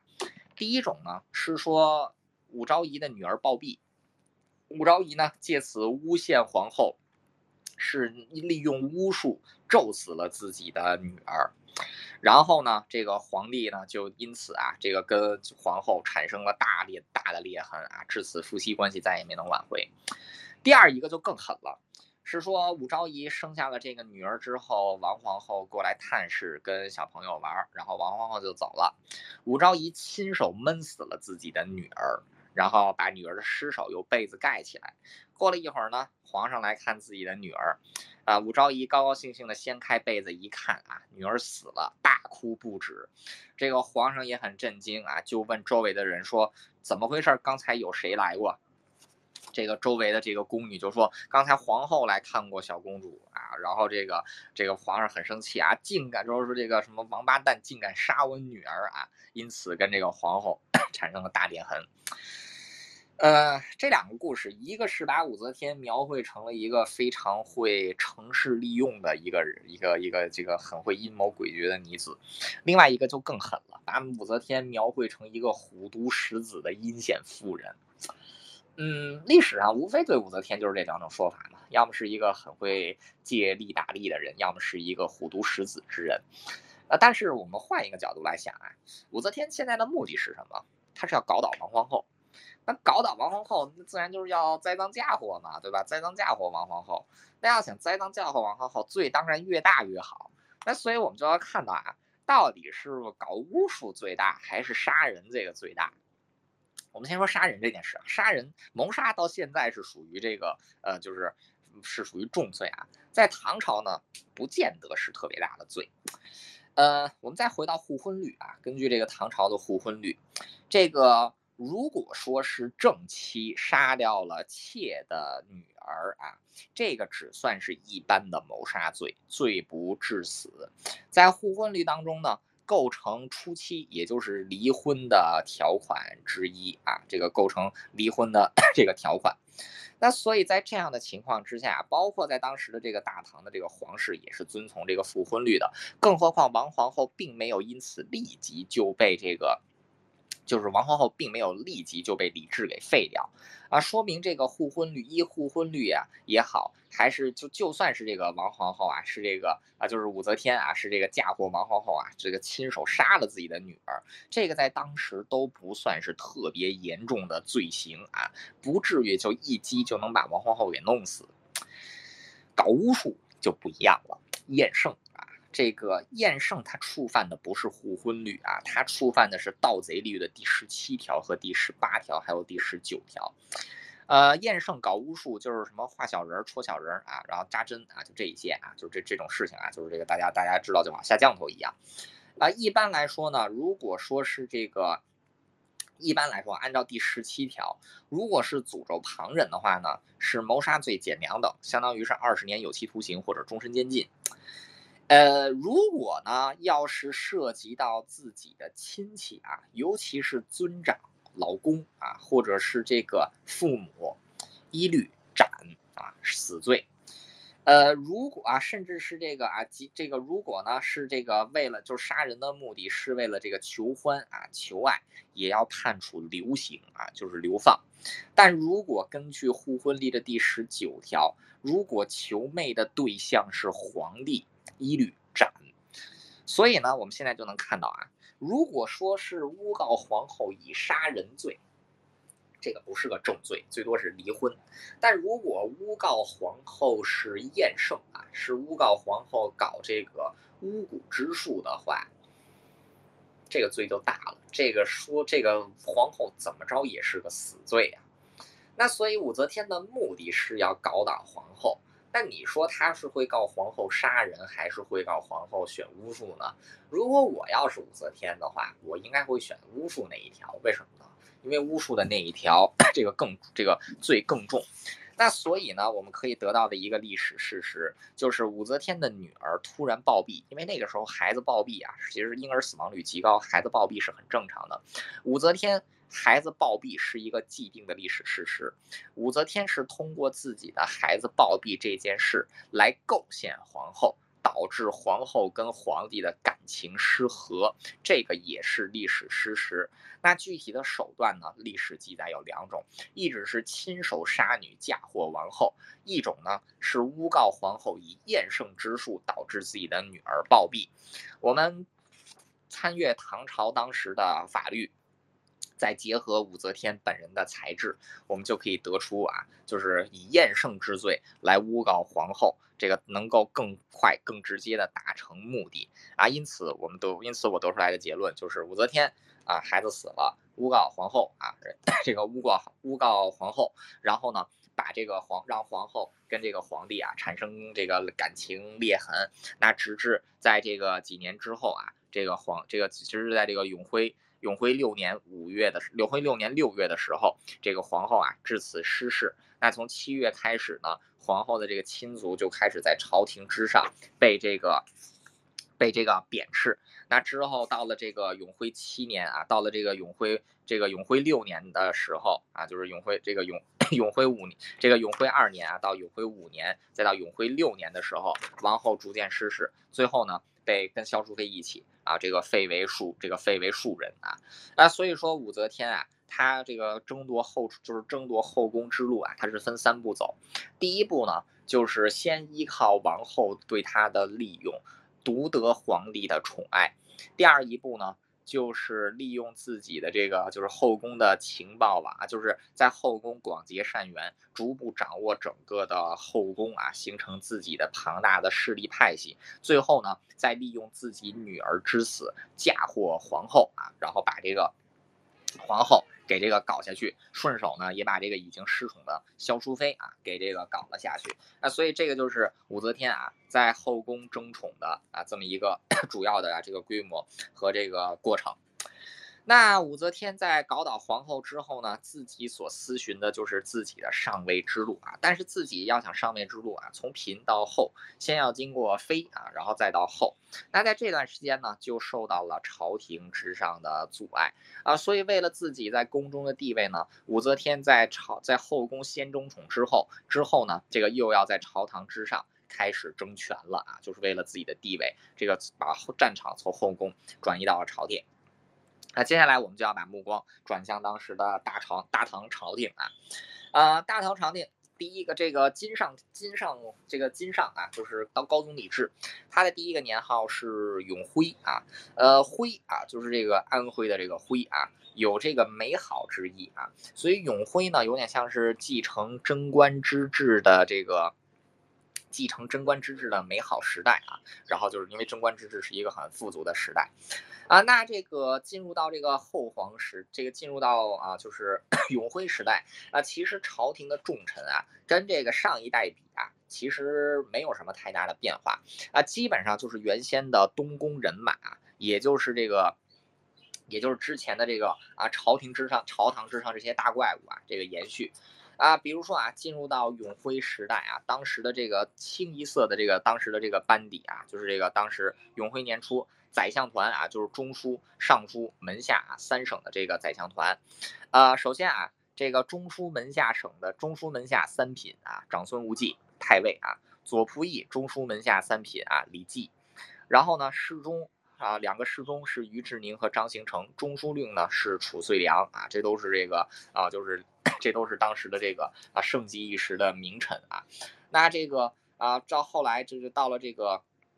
就是武昭仪搞定了这个皇后之后，那当时像这个韩爱啊、崔敦履，还有这个来济啊，也是这个进入到了这个 朝廷当中。那这个朝廷呢，当时在这个啊，就是武昭这个武昭仪成功独霸后宫之后啊，当时朝堂之上七员宰相，五员五名呢是之前的前朝东，就是这个太子的东宫党啊。那他们这个可以说这七就是五元这七元当中啊，要么就是当年的东宫党啊，除此之外呢，所有人呢其实都是这个贞观一朝的这种重臣啊、遗臣。啊，第然后第三呢，他们都出自于这种高门大姓啊，都是大贵族。第四呢，他们所有人都是以长孙无忌为首啊，以国舅长孙无忌为首。那长孙无忌呢，当时也是朝堂之上啊最大的这个，就是最这个最有权力的臣子啊，可以算得上是大唐的大唐有史以大唐历史上的第一位权臣啊。当时连皇帝都得这个看着长孙无忌的这个脸色来办事。啊，那这个长孙无忌是李世民取得天下的功臣啊，在这个李唐打天下，还有李世民发动玄武门之变掌权的过程当中，长孙无忌都是居功至伟。那因为李世民夺取帝位的方式算是篡权啊，呃，所以说李世民呢。自始至终啊，都是这个力，就是这个努力治国啊，以求自己能留下一个好名声。除此之外呢，就是他非常忌惮这个朝野权贵啊，这个成为自己的这种朋党朋势力，因为自己就是从党朋势朋党党朋势力起家啊。但是这个李世民始终是对这个长孙无忌啊极为宠幸，为什么呢？因为这个是从小就跟自己打天下的这个人啊。呃，长孙氏啊，也是这个，他也是鲜卑人啊。这个鲜卑北魏啊，北魏当时改汉姓，这个北魏的这个帝爷就是这个就是皇家姓元。那这个皇家除了这个姓元之外呢，就是依靠家族的亲疏，有十改成了十个汉姓。长孙氏是列于元姓之后啊，是属于十姓当中排名第二，是当时的这个。是当时的这个啊北方大姓，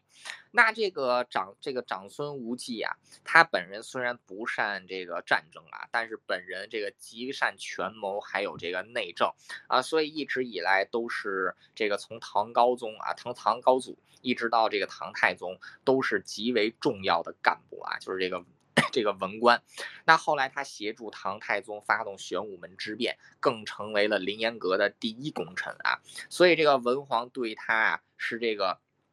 极为这个礼重啊。这个他甚至能够这个足就是无无障碍出入皇帝的这个就是皇帝的寝宫啊，就是能到皇上的这个床前跟皇上来这个讨论啊。这个啊，甚至连皇帝这个连李世民自己都曾经说过：“朕今有子皆幼。”无忌于朕，实有大功。今者委之，犹如子也。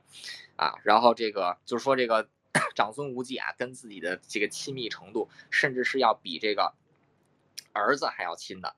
那另外呢，这个当时啊，这个文皇啊，就是他这个在长孙无忌在立李治的过程当中啊，也是起到非常重要的这个作用啊。这个根据唐会要的这个记载啊。当时还有非常戏剧性的一段啊，说这个太子啊李承乾这个被废掉的时候呢，当时这个李世民本来是想立这个四哥李泰为这个新太子啊，但是这个李泰呢也是这个太子谋反案的当事人啊，所以说这个如果说是废太子立晋王啊，如果废太子啊就是废太子立这个魏王李泰的话，那这个是。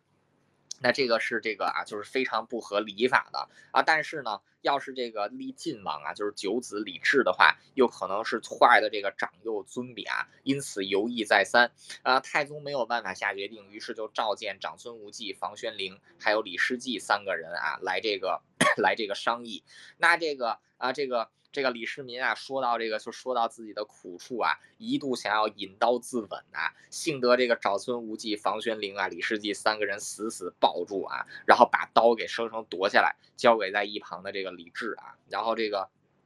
这个长孙无忌啊，就抱着皇上就问说：“圣上所欲为何呀？”然后这个李世民啊，长呼一口气说：“我欲立晋王，唯恐李治不和。”然后这个无忌就打，这个无忌啊，立刻就把这个晋王的这把刀啊就给拿了过来啊，握在自己的手中啊，然后这个大吼啊，说：“请这个谨奉诏啊，有异议者，臣请斩之啊。”说那皇上您就立吧，谁要是就是有天下天下要是有人敢说皇上不合礼法，臣来承担骂名，帮您杀了他啊。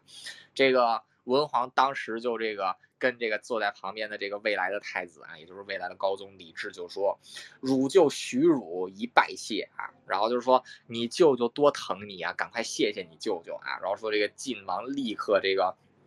对这个啊，就是这个长孙无忌啊行跪拜礼。那文皇于是啊，立刻在一个时辰之后，就在这个太极殿啊召见六品以上的官员，宣布立李治啊为这个太子。嗯，所以说这个长孙无忌啊，就是刚才讲了这么多啊，长孙无忌对李世民来说是一个重臣啊，对李治来说同样也是一个重臣。那同样的，李 李世民也非常看重长孙无忌的才华，也把长孙无忌是这个列为托孤之臣。所以在李治被封为太子之后，立刻就让长孙无忌成为了太子太师啊，甚至在这个自己死前的五一年半啊，就是在这个贞观二十二年。这个啊，唐玄这个唐太宗一改就是这个维持朝政平衡的初衷啊，让这个长孙无忌拜相啊，而且破坏了中书门下尚书三省分权的方式，让长孙无忌以司徒和太尉的这个形式兼领中书省，还有这个门下省两省事啊，就是相当于这个三省当中啊，长孙无忌独尊二省啊，那这个 啊，贞观二十三年五月。唐太宗病危之时啊，曾经召见长孙无忌，还有褚遂良，跟两个人说：“太子仁孝，善辅导之啊。”然后这个皇帝又跟太子说：“无忌遂良在，汝勿忧天下啊。”这个说这个跟这个跟大跟托孤大臣说照顾好太子，跟太子说啊，说信任这两个大臣啊。然后这个。那这个啊，接着这个啊，就是皇帝啊，又向褚遂良说说，吾弟无忌尽忠于我，我有天下，多是此人之力。如辅政后，勿令谗言毁之啊！就是跟这个褚遂良说说，吴忌是我的信任的重臣啊，我死之后要有人是以谗言攻击吴忌，你褚遂良帮忙挡着啊。呃，所以说这个当时啊。啊，唐太宗可以说是把托孤大权交给了这个啊长孙无忌。那这个啊长孙这个让长孙无忌来这个成为 太子，就是太子啊李治之下的重臣。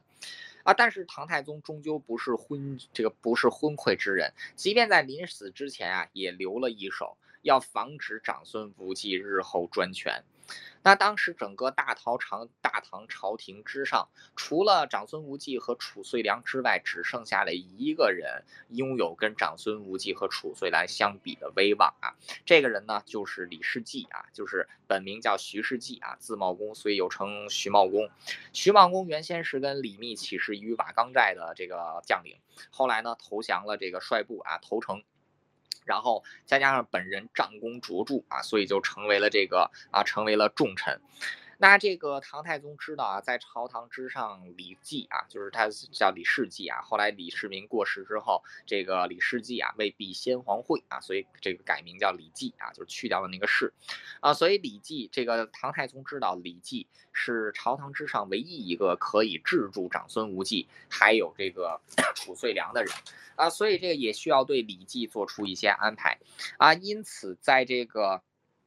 啊，因此，在这个这个唐太宗啊，唐太宗驾崩之前，太宗诏令啊，就是去这个把这个李继啊给降低官职啊。为什么要降低官职呢？很简单，给太子的遗诏当中，让太子再次把这个李世继啊给提拔上来，等于说呢，要让李世继啊，要让这个后就是新皇对李世继有恩，让李世继能为新皇所用，啊，借此机叫借机呢，能够跟长孙无忌在朝堂之上。形成一定的制衡，那所以在这样的 情况之下呢，这个唐太宗啊，其实对自己的这个后面的后面的这个人事安排也是留了一手啊，插了一步暗棋，就是这个李绩啊，让李绩能够在关键时刻去制衡这个一旦专一旦长孙无忌专权啊，甚至是这个夺权，可以让李绩来去制衡他。那其实唐玄唐太宗本人啊也是非常器重这个李绩的啊，两件故事就能看得出来。李绩有一次生病了，这个给他开的药方里面有胡须这一项啊。唐太宗听说之后，把自己的胡须剪了下来，给这个李绩做药引子啊，就是皇上剪胡子给李绩做药引子啊，这是第一件事。第二件事情呢，就是这个啊，第二件这个第二件事情呢，就是当时的这个啊，就是这个。李绩啊，是？把这个就是也是让李绩来出任这个太子的老师啊。然后这个出任太子老师进入到东宫，朝堂之上就得给他削掉一个官职。当时李世民啊，在还跟还在削他这个官职的时候，还跟这个李绩啊，就是还跟李绩说，说我不是要诚心削你官职，我是想让你好好照顾我儿子啊。我儿子是未来这个天下的储君啊。说到时候你想要什么啊，等让我儿子再给你。然后这个李绩，这个李世绩啊，这个痛痛哭流涕啊，就拼命的这个谢恩啊。啊，然后这个，然后这个还有一次啊，这个李记有一次在这个。这个有有一次啊，就是在这个后这个这个宴会上跟这个皇帝喝酒，皇帝就让这个李记帮他挡酒啊，李记就帮皇上挡酒，结果李记喝醉了，然后皇上就把自己的衣服给脱了下来啊，给这个李记披上啊，所以就从这几件事情都可以看得出来，其实这个唐太宗也是非常信任啊，还有这个器这个器重这个李记的。啊，然而在这个就在当时朝堂啊，就是到永徽年间，当时你永徽年初实力在朝堂之上最大的，其实还是长孙无忌啊。长孙无忌一方面是现在这个皇上的亲舅舅，跟这个大行皇帝啊，无论这个友谊、亲情、功勋还是这个权位啊，都是这个。都是这个啊，就是是朝堂之上，并无这个，并无人能和这个，就是啊无忌相这个相这个相，就是啊就是相提并论，啊，所以在这样的情况之下啊，这个长孙无忌可以说是大权在握啊，皇上也只能是看着他的这个。看着他的脸色啊，就是有些时候甚至是要看着长孙无忌的脸色行事。那当时长孙无忌的这个专权之势已经引起了一些人的这个啊担忧，甚至有人呢也去诬告这个长孙无忌啊。比如说永徽元年正月啊，就是这个皇帝刚刚继位，有有一个洛阳人叫李弘泰啊，就这个上报说长孙无忌谋反，皇上立刻下令斩了这个李弘泰。他下令斩掉李弘泰，其实已经是违反了大唐的制度啊，因为死死刑要这个连续五次审核才可以，但是未经审核就给斩掉了。可以说皇上啊，为了保护这个长孙无忌，或者说是为了宠幸，或者说是为了向长孙无忌啊。这个表示自己的这个顺从之意，已经是违反了正常的司法制度啊！这个本身就是皇帝啊犯了这个大错，而受顾托孤顾命之重的长孙无忌却并没有对此进行制止啊！这个可以说是播下了之后大唐这个司法制度腐败的一个先声啊！那么在这样的情况之下呀，这个 朝堂之上可以说是以长孙无忌独尊。那李绩呢，可以说在这样的在在此情况之下呢。也只能选择暂时这个不出风头啊，就是任由这个李绩，这个不是任由这个长孙无忌，还有褚遂良啊，然后来这个在朝堂之上专权。那褚遂良自己的性格啊，这个。褚遂良自己的性格啊，这个这个也是很依赖别人啊。唐太宗曾经评价褚遂良的性格叫“飞鸟依人”啊，就是小鸟依人的这个性格啊。褚遂良跟无忌关系又好，所以褚遂良跟无忌两个人是属于一丘之一丘之貉啊，这个沆瀣这个一丘之貉，沆瀣一气啊。所以说在这样的情况之。情况之下，朝堂由原先的这种分权啊，变成了无忌的专权。那宰相团体内部啊，也都是互有心结。政府。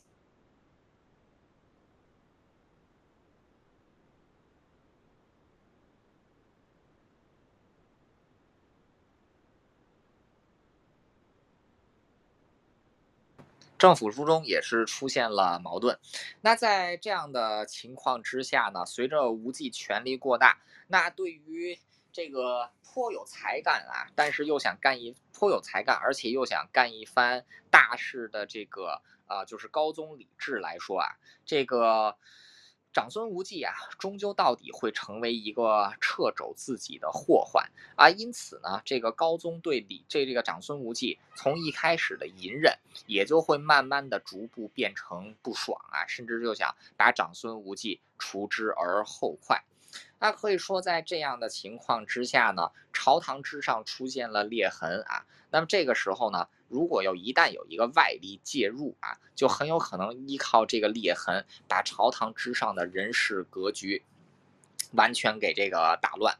那武则天其实就是在这个时候啊，她想要这个，她想要让自己更进一步啊，她想要当妃子啊，想想要立为四妃之一，甚至呢想要当这个皇后啊。但当时四妃啊。德妃啊，这个贵妃、淑妃、贤妃啊，四妃都有人选。呃，淑妃萧这个萧淑妃啊，已经被这个搞掉了。但是这个等于说淑妃之名啊，是等于废掉啊，现在也没有办法这个占用。那所以皇帝当时是想立这个武昭仪啊为陈妃。呃，陈妃可不一般，陈是什么意思啊？就是这个宝盖头下面一个这个良辰美景的这个陈啊，就是这个陈。时辰的辰啊，良辰美景的这个辰，辰的意思呢，其实就是皇帝的卧室啊，泛指这个皇上的一切用品。所谓陈妃啊，其实就是跟皇帝最亲近的那一个妃啊，就是封陈妃，这相当于是这个相当大的一个名分啊，就是在四妃之上。那当时朝廷之上，这个啊长孙无忌、褚遂良等人就以四妃已满啊，四妃名额已满。这个以满为由，然后不让这个就是武昭仪进为妃。那之后，皇后和萧良娣彻底被萧淑妃彻底被废掉。那当时就是这个皇帝啊，还想让这个就是直接啊，希望能够让这这个大臣们同意，让武昭仪直接是立为皇后啊。然而这个长孙无忌啊，是始终啊不愿意。为什么呢？因为武氏是名门小族啊，这个。长孙无忌不喜欢，出于各种各样的理由，长孙无忌不喜欢。啊，再加上长孙无忌当时确实是在专权，长孙无忌有可能是想立自己的这个人啊，立自己势力的人为皇后，所以尽管皇上还有这个武昭仪先后多次啊，就是给这个长孙无忌送宝物，其实就是贿赂皇上贿赂大臣，希望这个长孙无忌能够同意立这个武昭仪为皇后啊，但是这个长孙无忌收了钱啊，却这个一直都反对。啊，所以皇上跟武昭仪可以说对这个长孙无忌。都是 越来越不满啊！而且在这个时候，长孙无忌的专权情况可以说是越来越严重啊。呃，首先啊，就是发生了一件这个发生了一件事情啊，褚遂良呢被御史弹劾啊，在这个永徽永徽年间，褚遂良被御史弹劾，被御史弹劾的原因是什么呢？啊，说他这个收受了贿赂，犯了这个赃罪啊，一律。应当是这个，就是应当是被这个绞刑，啊，那这个当时的大理寺少卿啊，判断这个就是这个判断啊，就是此案啊是这个诬告啊，所以拒不受理啊。但当时的这个另外一位这个啊，就是大理这另外的一位官员啊，韦思谦啊，则是坚持这个调查啊。然后，并且这个发现了褚遂良违反法律的证据啊，认为其罪当死，需要处罚，啊，那这个当时长孙无忌快刀斩乱麻，即日啊判这个长孙就是给这个啊褚遂良降这个降为刺史啊，让他出宫啊，让他出这个中央官员。啊，所以长孙无忌快速处理，是让褚遂良外出暂避风头，说明褚遂良确实是犯了这个贪污之罪，啊，然而在这样的情况之下，身为这个托孤大臣的长孙无忌却不依法办事啊，去追究褚遂良的责任，而因为褚遂良是自己的朋党，就将这个褚遂良。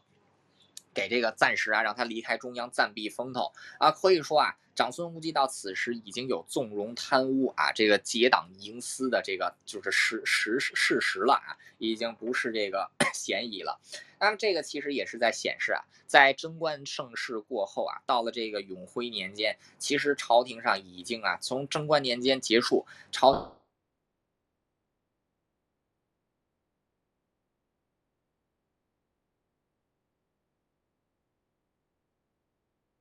所以这个吏治腐败啊，也是这个自此开始。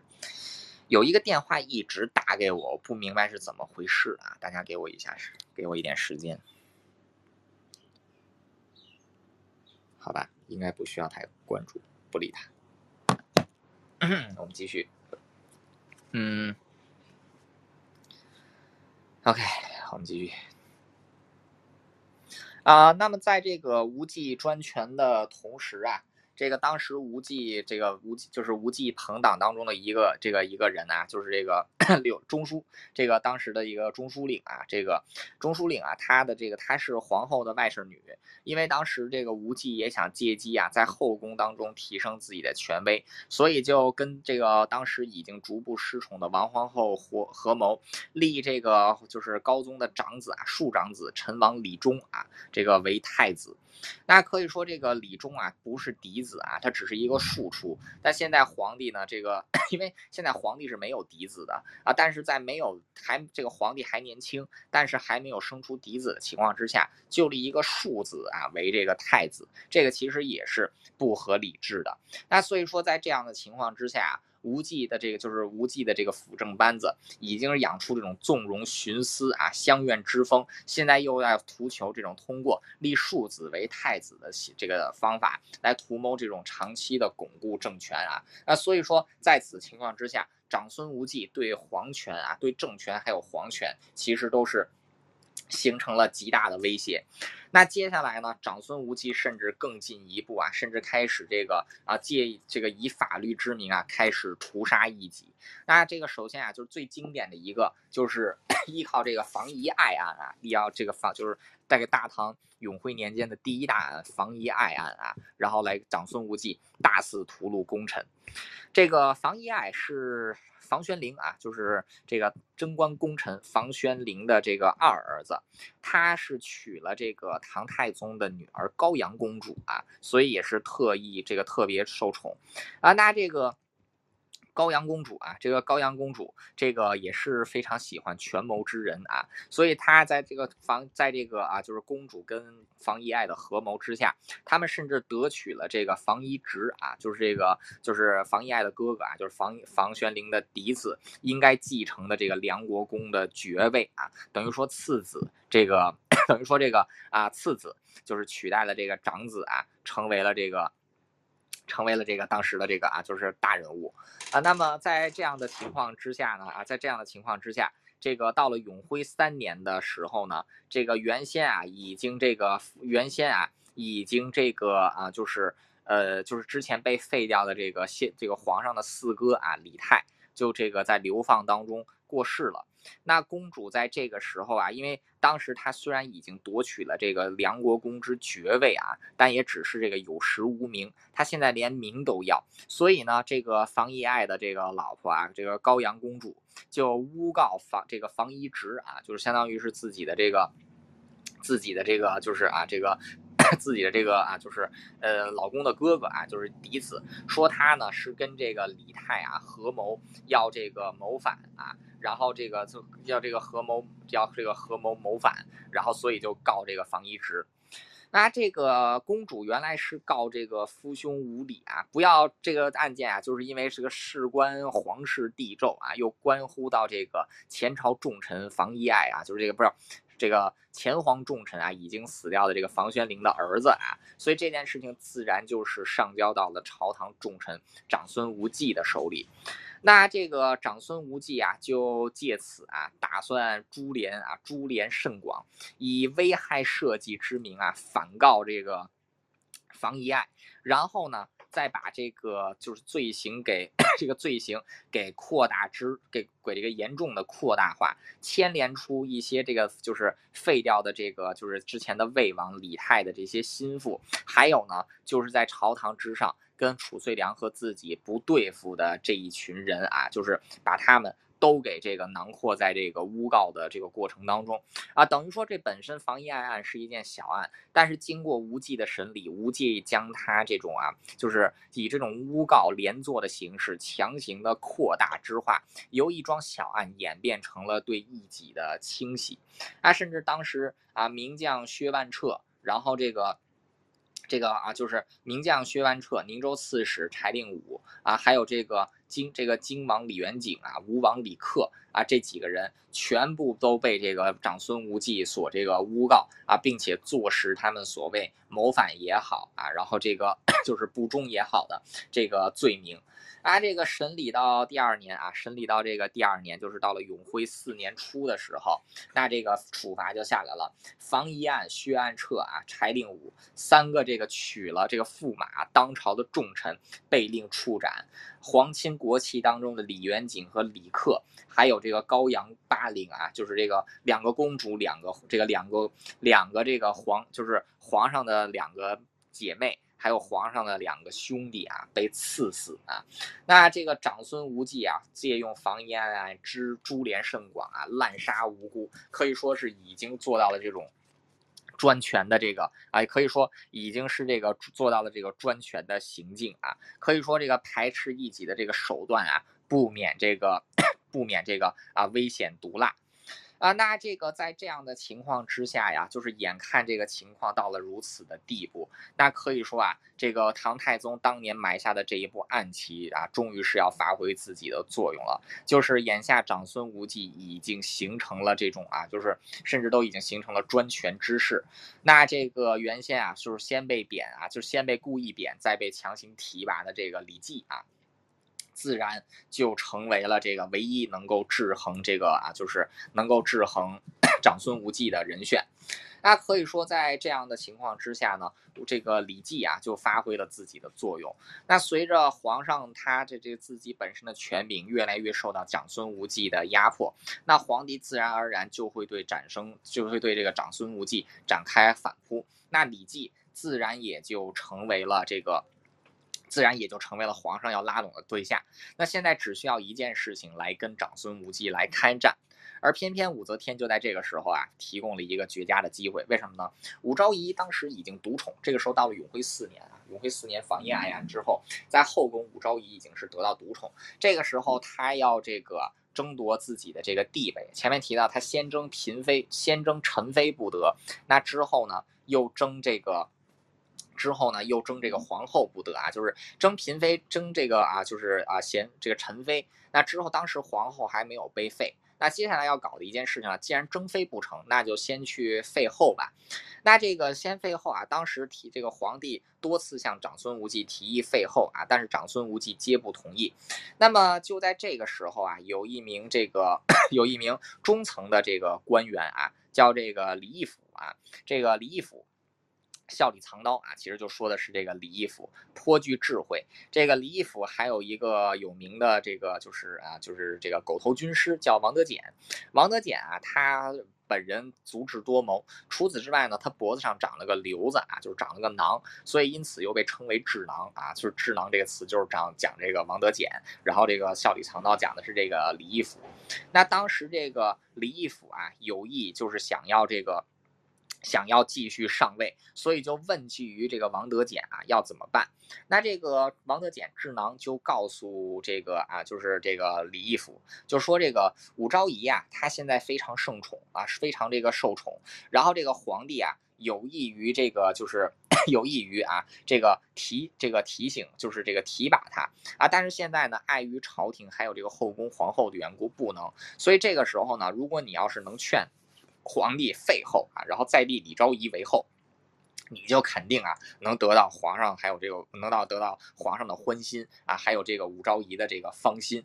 啊，李义府啊就立刻这个听命啊，就立刻这个啊就是说这个啊说这个皇后啊说这个皇后啊就是不行。不行德政，当立这个啊，当立这个武昭仪啊，就是有德行的武昭仪为后，以满足这个万民之心啊，就是如此云云。皇上特高兴，武昭仪也特高兴啊，当场就是这个啊，赐这个李义府啊，就是赐他珍珠一斗，然后呢，还给他这个。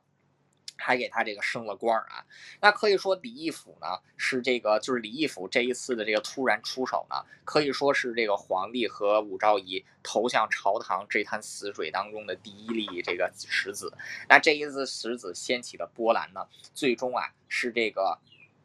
这个最终呢是会波及到长孙无忌啊，乃至于是形成惊涛骇浪，把这个长孙无忌给掀翻。啊，那这个当时啊，有一批朝臣看到了皇上还有武昭仪的意思啊，所以纷纷啊上表提议废王皇后，然后来立这个武昭仪。那后来这一群这个，后来这一群这一群人啊，也是因为立有这个就是属于让武昭仪上位的这个功臣啊，所以他们也是这个相当于是武后的这个第一批这个功臣啊，有这个义赞之功啊，所以也被称为这个义赞这个。这个义赞功臣，啊，那当时这个要想废皇后啊，可以说还是要这个啊，就是要问问计于这些当朝宰相啊，就是这个无忌党啊，除了无忌党之外，还有就是这个李绩。啊，当时在这个啊，就是贞观贞观六年啊，到了这个贞观六年九月一日的时候啊，从这个朝堂朝堂结束之后啊，皇帝呢就召见啊，就是这个就是几位宰相啊，就是召召集这个几位宰相啊，就是长孙无忌。啊，然后李绩，然后于志宁，还有褚遂良四个人啊，然后来这个，来这个，来这个询问事情。那在询问事情之前啊，就是这四个大臣聚在一起啊，其实已经知道皇帝是什么意思，因为最近朝堂之上已经不停的人在奏报要废皇后李昭仪啊，所以这个当时啊，这个啊，就是这个就是这个有人就是这个褚遂良就说啊，说呃，太尉长孙无忌你怎么看呢？啊，然后这个。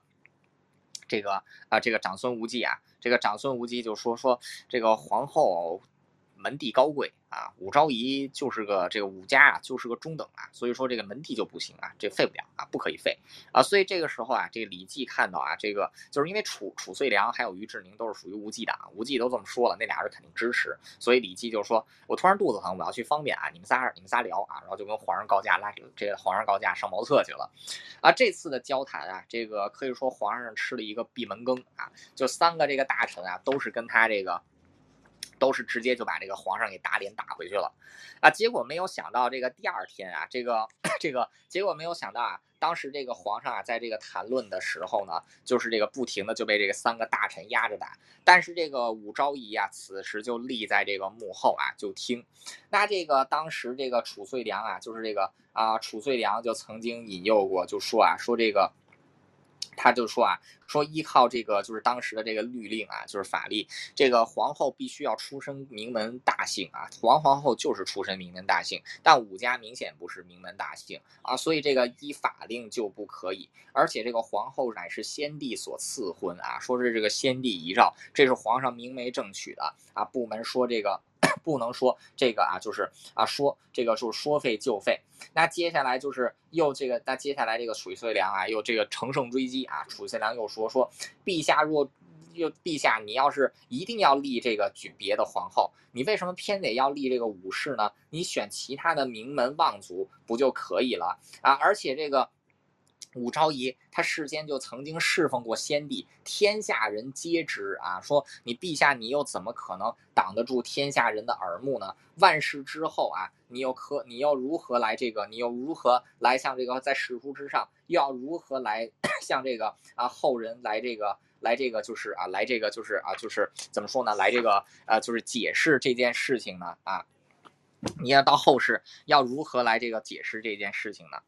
那可以说，在这样的情况之下呀，这个武昭仪在幕后帘中听到褚遂良此番的这个讲话，武昭仪大怒啊，直接在这个帘子后面大骂：“何不扑杀此僚啊？怎么不把这只这个怎么不把这只狼心狗肺之徒当即斩掉啊？”这个时候，武长孙无忌插嘴说：“遂良受先朝顾命，有罪不可加刑啊！”就直接就打这个武昭仪的脸。那可以说，褚遂良讲的这句话可以说是十分的，呃，就是十分的怎么说呢？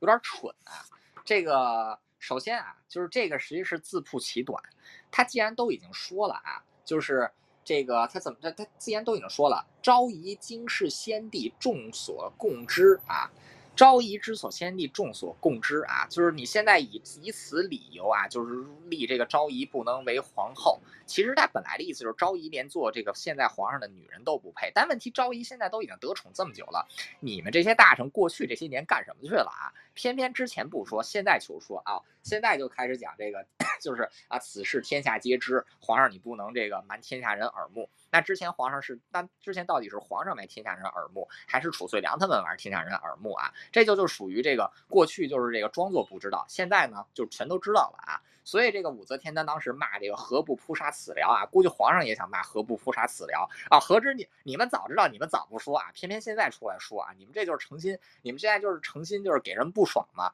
啊。所以这个武则天啊，她当时大骂何不扑杀此僚啊，这个也是这个也是情有可原的。啊第二天啊，就是这第一天啊，双方聊得非常不愉快啊。第二天啊，本来大家都以为皇上要熄火了，结果第二天皇上火力更猛啊。这个下了朝之后啊，不仅仅是把这个四位之前的四位宰相给这个找了过来，连第一天没找的另外三个宰相啊，这个来济、韩爱还有这个崔敦礼啊，三这个七个人都叫了过来。这个皇上是为什么这样呢？虽然说李治 个性仁仁懦啊，但是在爱情的力量还有这个。武昭仪的强烈要求之下，再加上这个皇上本来就已经对长孙无忌大有不满了，所以皇上在爱情的魔力的加持之下，还有对长孙无忌的忌惮之下，第二天啊，硬着头皮啊，这个顶上来，又跟这个长孙无忌又要求这个，又要求这个啊，就是啊废后。啊，那这个在这样的情况之下，两个人就是双方人马吵的都这个 不可开交，第二天也是这个不欢而散。啊，到了这个第三天的时候啊，这个到了第三天啊，这个皇上连朝都不上了啊，这个连朝都不上，就直接就说说不谈废啊，不谈这个就是这个，我就说你们就不让我啊废皇后这件事情啊，不让我废后立后，你们就诚心跟我对着干啊！今天老子生气啊，老子这个老子不上朝了。然后这个时候，这个这个丞相、宰相之一的这个韩爱啊，就是这个入见啊，就是闯入宫门啊，就是这个就是哭着劝告皇上啊，不可以呀，皇上你不能这样啊，你不能这个就是这你不能搞成这个样子。皇上很生气啊，把这个就是把这个韩爱给赶了出去。那这个时候，李世继啊，李继就是沉默已久的、沉默四年之久的李继，终于出手了。李继慢悠悠地说：“啊，我我我我跟皇上有话要说。”李继，然后这个李治一看啊，李治他也是不傻，他知道这是皇上，他知道这是先帝给自己埋下的一个种子啊，所以立刻就照这个李世继入见啊。李继入见之后，呃，根据这个新唐，根据这个啊，就是 这个旧唐书，还有这个唐会要的这个记载。呃，李继入见之后，啊，高宗李治对李继讲：“朕欲立武昭仪为后，褚遂良等固执以为不可。”随即就问道：“遂良既是顾命大臣，视若不可，当就此停止乎也？”啊，说这个，我想废后，想立武昭仪，但是这些大臣都不同意啊。然后说他们都是顾命大臣，他们说不同意，那我是不是就要停止呢？这个时候，李绩就啊就出招了。李绩就说了一句话：“此是陛下家事，何须更问外人？这是皇帝你的家事啊，你问他，你问我们这些外人有什么用呢？”于是上议遂决啊啊，所以这个啊就是经此啊，其实经此啊，可以说是一句话，李这个李绩一句话点醒了皇帝。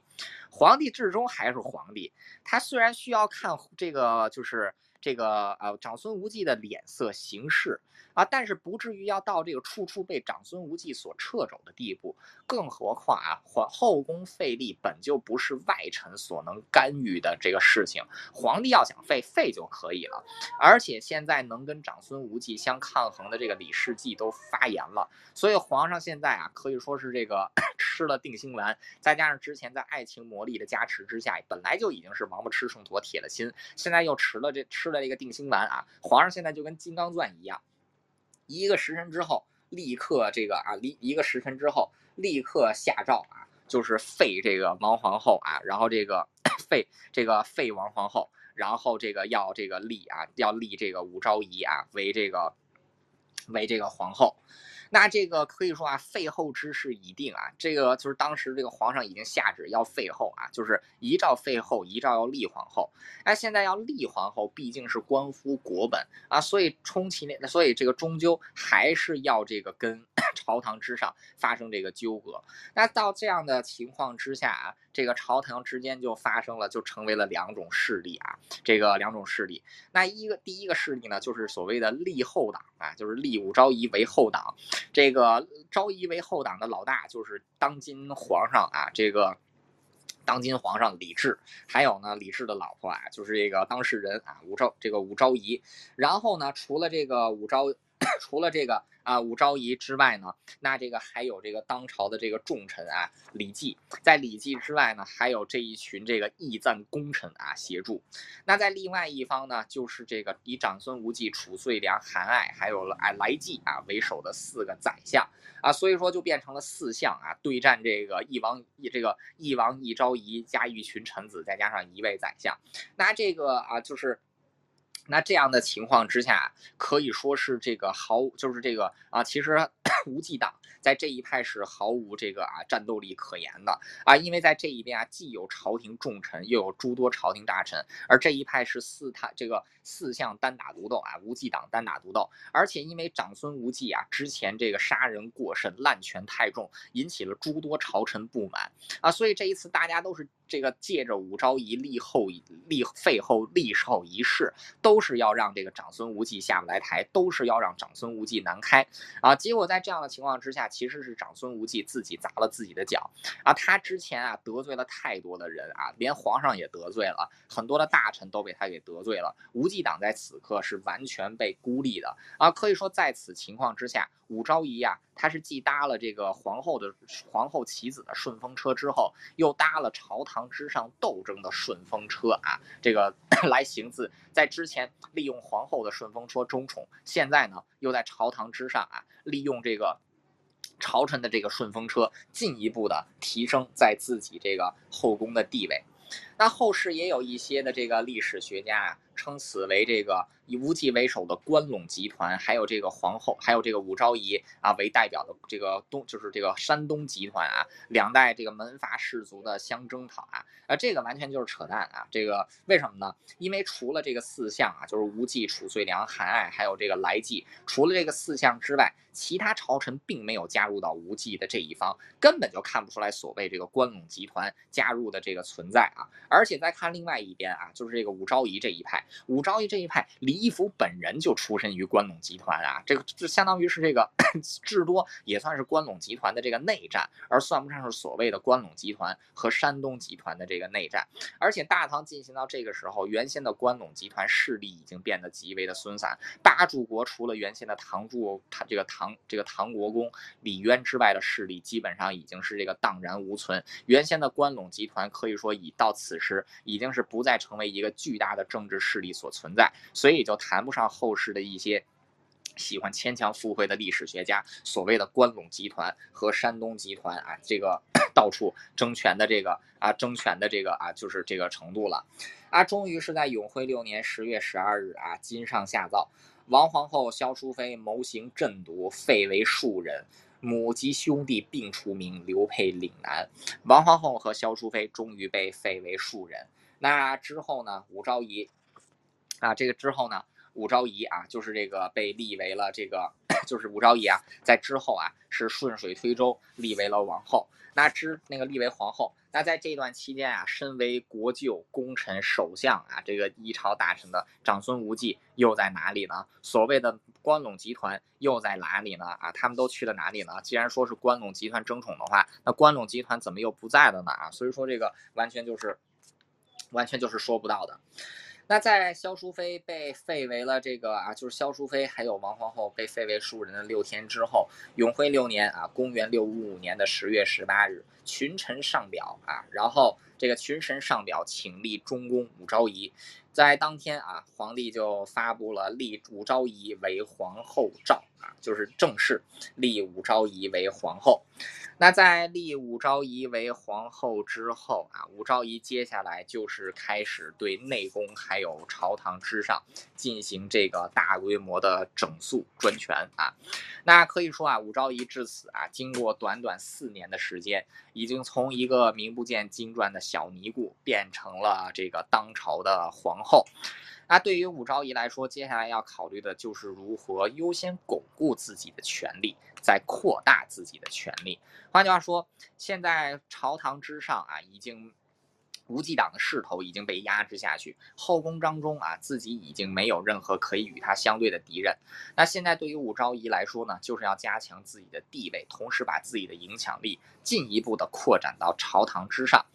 那么武昭仪又要怎样做呢？他又要如何这个？他又要他又要以怎样的手段搞倒长孙无忌、褚遂良啊这几个这个重这几个重臣呢？他又要以怎样暴力残虐的手段来消灭掉已经被废为庶人的王皇后萧淑妃？又要通过怎样的方式来让自己后权永固呢？那这个就是下一期的内容了。好啦，本期节目到此为止，感谢大家的收听，我们下期再见。哎呀，我的天哪！我还是第一次讲后宫斗争这种事情啊，大家觉得这样的方式来讲后宫斗争如何？有没有非常的新颖？白小姐你在吗？文成兄，文成兄，在讲电话啊？好吧，文成兄你在？没有，我在，我在，我在。嗯，对啊，哎，你你你怎么有办法？我我自己。我自己觉得，因为可能在学校教课的关系吧，我已经有一个习惯，就是讲超过四十分钟、五十分钟，我就需要休息了。对，然后我我我觉得，其实今天刚刚讲到一个观点，我觉得蛮好的，就是说能不能完全跳脱出性别这件事情，去看到他所处的那个环境，而不要因为她是女人，然后就对她。啊，为了表达说我们尊重女性，所以就把武则天讲成一个纯粹的好人，或者也不要因为说她是一个女性，所以就把她黑成说是一个聘姬侍臣的角色。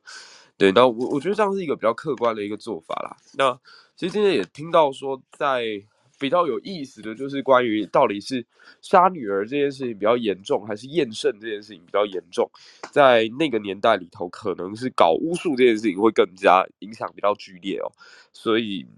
这个这也是蛮有意思的一个观点，这样。然后在后后后半段，哦，前半段就是讲到说唐太宗跟这个长孙皇后之间的关系啊，或者是当时的一个朝堂。嗯，武则天其实她应该不可能有太多的机会受宠。那的确那个时候，呃，太宗跟长孙长孙皇后之间的感情，我觉得是还蛮感人的，就是呃看看他们之间在呃。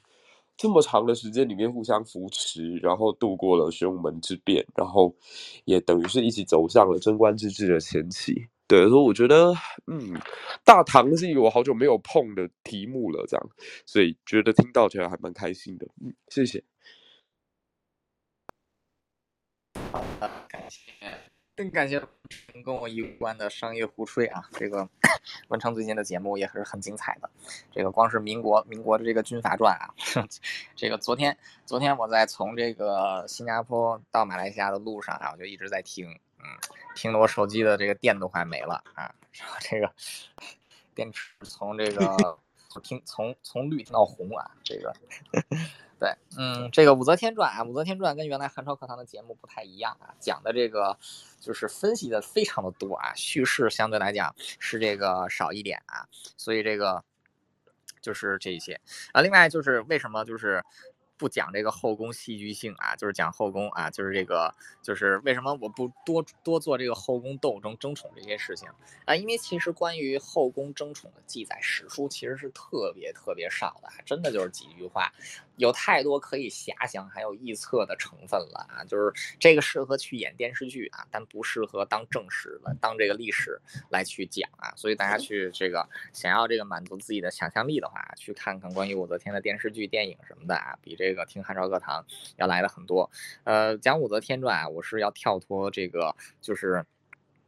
对对对，我知我知道我知道，对，就是就是，其实就是我我我讲武则天的风格啊，其实就是这个把它。还原成历史上的一个真实的人物啊，就是完全按照这个历史的材料啊来去进行这个呃讲述啊，并不是要把这个武则，就是并不是一定要给武则天啊定一个性啊，或者说一定要给他做一个这个盖棺定论啊，就是把这个历史上比较真实的这种风貌的武则天啊，就告诉大家，呃，这个也是办这个就是怎么说呢，讲这个武则天传的一个初衷啊，就是武则天两次入宫的这件事情。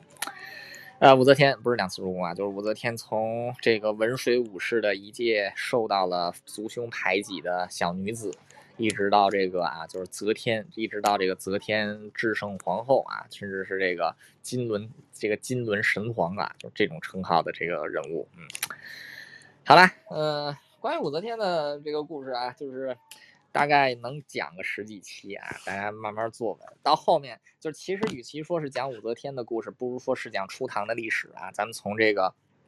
武则天初，咱们从这个武德九年啊，就是从这个唐太宗发动玄武门之变啊，就是从这一年开始，我们可以一直讲到这个就是 这个武则天啊，就是八十八十一年的这个人生啊，从公元六二这个从公元六二六年啊，我们能一直讲到公元七一零年啊，就相当于是这个讲将近九十年的时间，大唐的历史还有风貌，嗯，一股脑的全部都带给大家，嗯，然后武则天就是因为现在还有两个，哎，白优姐你说。哦，对我我要说，我真的还蛮受你影响的，因为你之前说你要开始讲武则天之后，刚好是我要讲孙传芳那一期，然后我就因为这样子哦，把张宗昌一直讲成张邦昌，所以那一期我一直没有发上去。那个我我你别说这个了，我一直都把那个唐太宗跟唐玄宗给搞混啊。今天这节目里好几次都说秃噜嘴了，就是唐玄不是太宗啊，唐唐玄太宗啊，就是我自己造了一个自己造了一个庙号出来啊，这个这 也是属于也是属于这个不可以，嗯，对。然后呃，就是最后其实这一期我并不就是包括这个节目，我其实并不想对武则天做一个什么盖棺定论的评价，只是把这个历史上记载的武则天告诉大家。然后也有人问过我这个这就是这个系列节目的参考资料啊，呃，一股脑的主要都是《新唐书》《旧唐书》《资治通鉴》《唐会要》《唐大诏令集》啊，还有就是根据《资治通鉴》提炼出来的这个《则天皇后实录》啊，以及这个《全唐文》啊，就是。这些属于这种参考性的这个著作啊，来这个搞来这个讲过来，就是把这个武则天本人的经历，还有当时整个大唐的朝廷啊、大唐的国家风貌啊，乃至于内政外交啊，都给大家源源带来。所以中间也会插一些关于唐朝历史的这个啊，就是背景的这个节目啊，就比如说待会儿其实就可以讲，就是唐初的外交局势啊，唐初的外交与军事局势啊，这个大家让我休息休息啊，我得去吃这个午饭啊，然后这个我回来再讲。嗯，好，哎，大家，我现在在马来西亚，这个终于时隔两年多，终于是回来了，看看岳父岳母，还有我的这个两个侄子侄，这个侄子侄女啊，这个就是这个隔了好久啊都没回来。昨天晚上是睡在这个啊，就是好好久了没有被这个早晨的鸡叫声给叫醒啊。今天早晨是这个隔壁的大公鸡啊，咕咕咕给我给叫醒了啊，这个。还睡了五个多小时啊，后来又躺着睡了会儿。行了，我先去吃点饭吧，然后这个待会儿有可能再开房间啊，讲讲这个其他的。嗯，因为在家里待着也没有什么事情，这个也不不太不太敢出去啊。马来西亚现在疫情还挺严重的。嗯，安生老师可以问好了，那先这样。哎，好啊好啊。你刚刚讲到唐朝，然后那个谁是什么鲜卑？就是唐朝好像有鲜卑的血统，然后武则天好像我记得她她长得很漂亮，好像她也是个混血儿还是什么。就是唐朝虽然我们都一直把它放在就说这个道统里，但是其实这样算不算？其实它是一个非汉族的这个王朝啊。呃，其实是可以的啊，就是因为当时整个在中国的北方，就是北朝一带，其实都是这种民族文化的大融合的趋势啊。就是这个，如果说当时有汉族的话，就是南北朝之前的汉族和南北朝之后的汉族，其实是两种完全不同的风貌啊。大唐皇室啊，这个李氏，这个。他原先就是出身于鲜卑啊，这个鲜鲜这个鲜卑有这个鲜卑血统，然后他当时这个啊，就是在北周时期，他是八主国之一啊，八主国都是这个鲜卑贵族的后裔啊。这个当时唐国公就是其中之一啊。这个唐国公的后人其实就是这个唐国公啊，李渊，李渊不就是这个啊，呃，大唐王朝的这个开创者吗？啊，所以当时这个我们就现在会把这个唐朝看成是一个正统王朝，把这个呃就是唐朝也看成一个汉人王朝啊，其实是这个对汉朝的定义是有扩大化，就是把这个先把这个跟。北方的这些少数民族精成精这个合成融合之后的这个新族群，我们也是把它纳入了这个汉朝当中啊。当然了，这些鲜卑人啊什么的，也都是这个完全民族融合啊，就是也这个鲜卑人作为一个独立的民族，现在也是这个不复存在了。所以既可以说这个唐朝是一个非汉朝，也可以说唐朝是一个新汉朝啊，就是那些新汉人王朝。或者是一个非汉人王朝，其实都是可以的，单看你是怎么解释。如果是站在就是中华就是本本朝的这个历史演进来看啊，因为他们都是奉行这种啊中央集权的制度，奉行这种皇帝制，皇帝制，至少在政治演进上还是有这个一脉相承的。虽然加入了非常多的这个。就是外族的部分啊，文化、语言、风俗习惯上都有混合。但如果是站在这种啊文化多元本位视角来看，完全是可以把这个魏晋南北朝之后的这个啊，就是这个王朝或者说这个社会也好，看成是非传统汉朝都是可以的。呃，另外就是武士啊，这个文水武士到底有没有这个？就是啊，鲜卑这个鲜卑血统啊，这个其实已经不太能这个考据了啊，因为当时只有对这种高门大姓才有这种血统的这个啊追溯，比如说有这个北方有乔姓啊，和北方有这个鲁姓和郡姓，南方有这个吴姓和乔姓啊，就是但是只录大家族。文水武士在当时算是一个中等偏下的这么一个小家族啊，是没有任何相关的记载的。但因为当时在北方胡汉通婚的情况。是非常普遍的，所以也不能排除这个武则天有胡人血统的这件事情。嗯，希望有回答到你的问题。是啊，嗯，我就是因为以前当然都觉得就是好像正统，但是后来看到就觉得其实这个这个中华民族的道统其实也是一个说好听是集大成，但是也是个大杂烩，所以。中华民族本身，对啊，我觉得这是一个啊有趣的，该说什么有趣的？汉朝不知道，汉朝不知道那个 Charlotte，你们有没有听过一个说法，叫做华夏第一帝国旗、华夏第二帝国期？他他那个分法很有趣，他是说，如果说罗马它有好几个啊什么留里克王朝啊，然后这个呃很多不一样的朝代，那如果用那个角度来看。中国大概也可以分什么华夏第一帝国时代，然后华夏第二帝国时代。那其实华夏第一帝国时代大概是指秦汉，那就是从秦朝到汉朝这将近五百五百年的时间，然后再过来的魏晋南北，它其实就是已经民族大融合了。所以到华夏第二帝国时期的隋也好，唐也好，它其实胡化的这个非常明显。特别说，呃，你你要说代表中华正统的，应该是南边的东晋啊、宋齐梁陈。但是这个东晋、宋齐梁陈，他们是从北方迁移下来的王朝，那他们称呼北方这些政权都是蛮夷。但是呢，同时这个北魏啊，或者是北方的前秦这些国家，在写诏书的时候，他们是称呼东晋、宋齐梁陈这些所谓的正统叫岛夷，岛屿的岛，然后蛮夷的夷。然后后来这群真正混有鲜卑血统，然后颜色呃，就是民族上面比较不是属于汉族的这一群人，他们后来反而统一天下了。所以我觉得刚刚 Charlotte 讲到那个继承的顺序，它实际上它就是不断的在呃收纳新的民族、新的血统进来，所以没有一个真正的意义上的主流。但是我我前一阵子在看，好像是二零一五年吧，一个南明史协会的一个呃开会的。过程，然后有人问到一个很敏感的问题，他说：“清朝它是属于中国的一个王朝吗？”然后那个回答者是讲，他他认为是，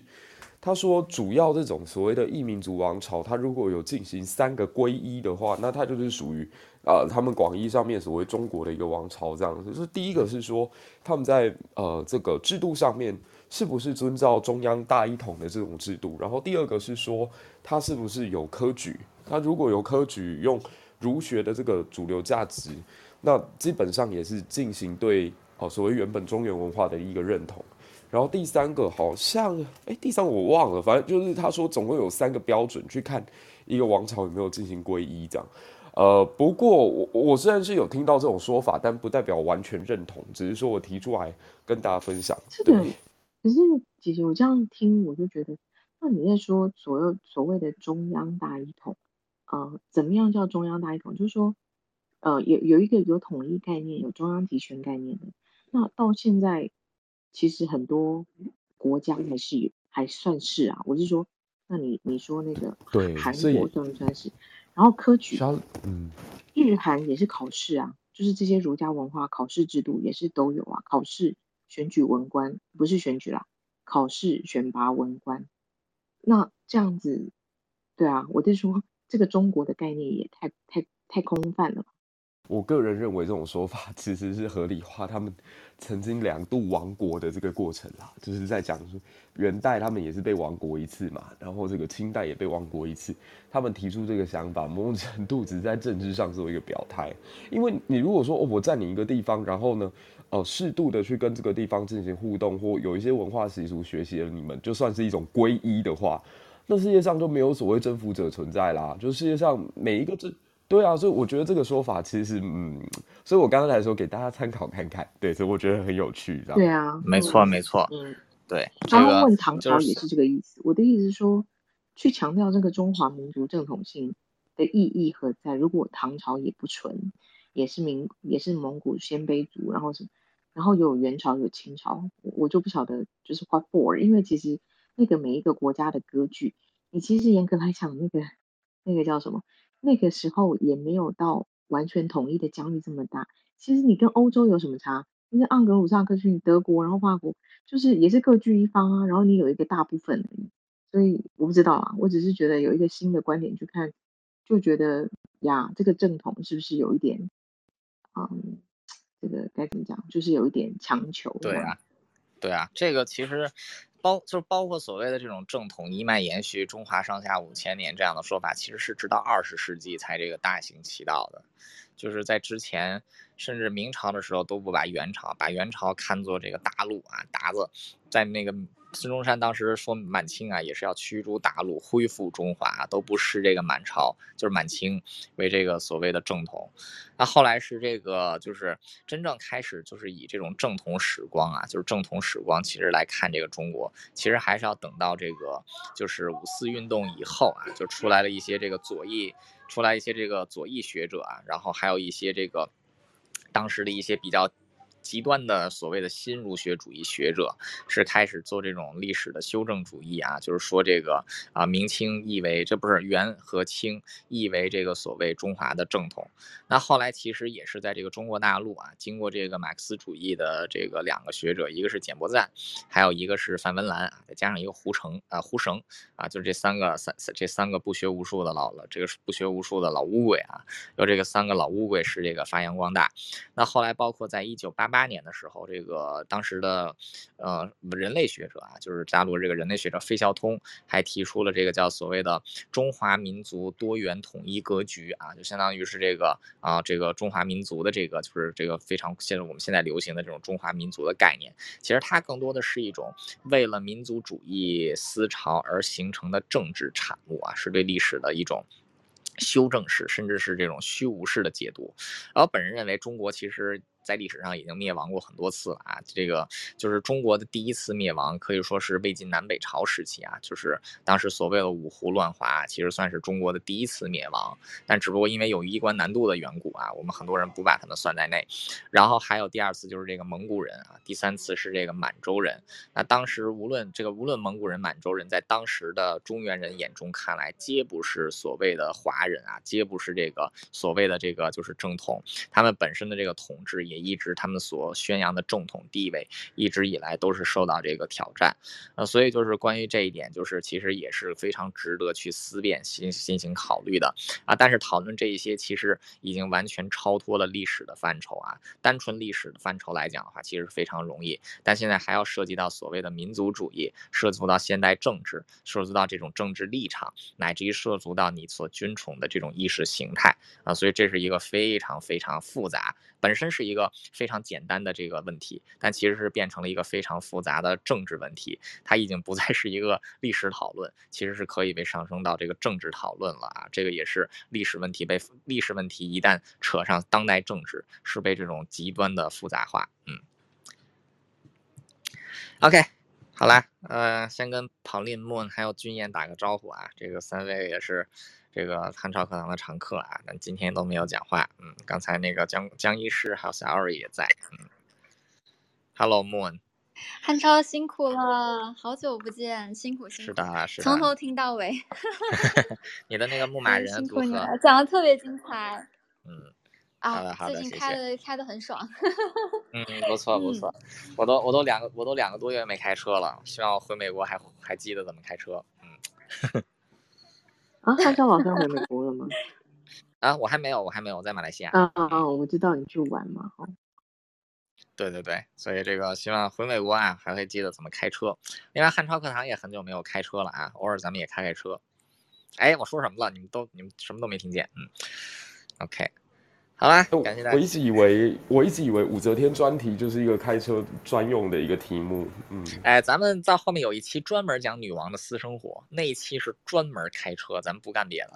那一期是专门开车，嗯，就是满足大家开车的心情啊，就是。那我们就来标一下吧，嗯。嗯，汉超老师也是老司机哦。可以可以，到时候过来考个驾照。对对对，像那个莫莫，你是这个两，相当于是这个性学方面，你也经常在 Clubhouse 读书嘛，到时候你也可以多做评论，研究一下这个，就是武则天晚年啊，这个也是这个孤家寡人，权力极高，属于这个天下男人尽为他掌中玩物，也可以分析一下他当时的心态到底是怎样的。嗯，好 好的好的好的，跟老司机学习一下。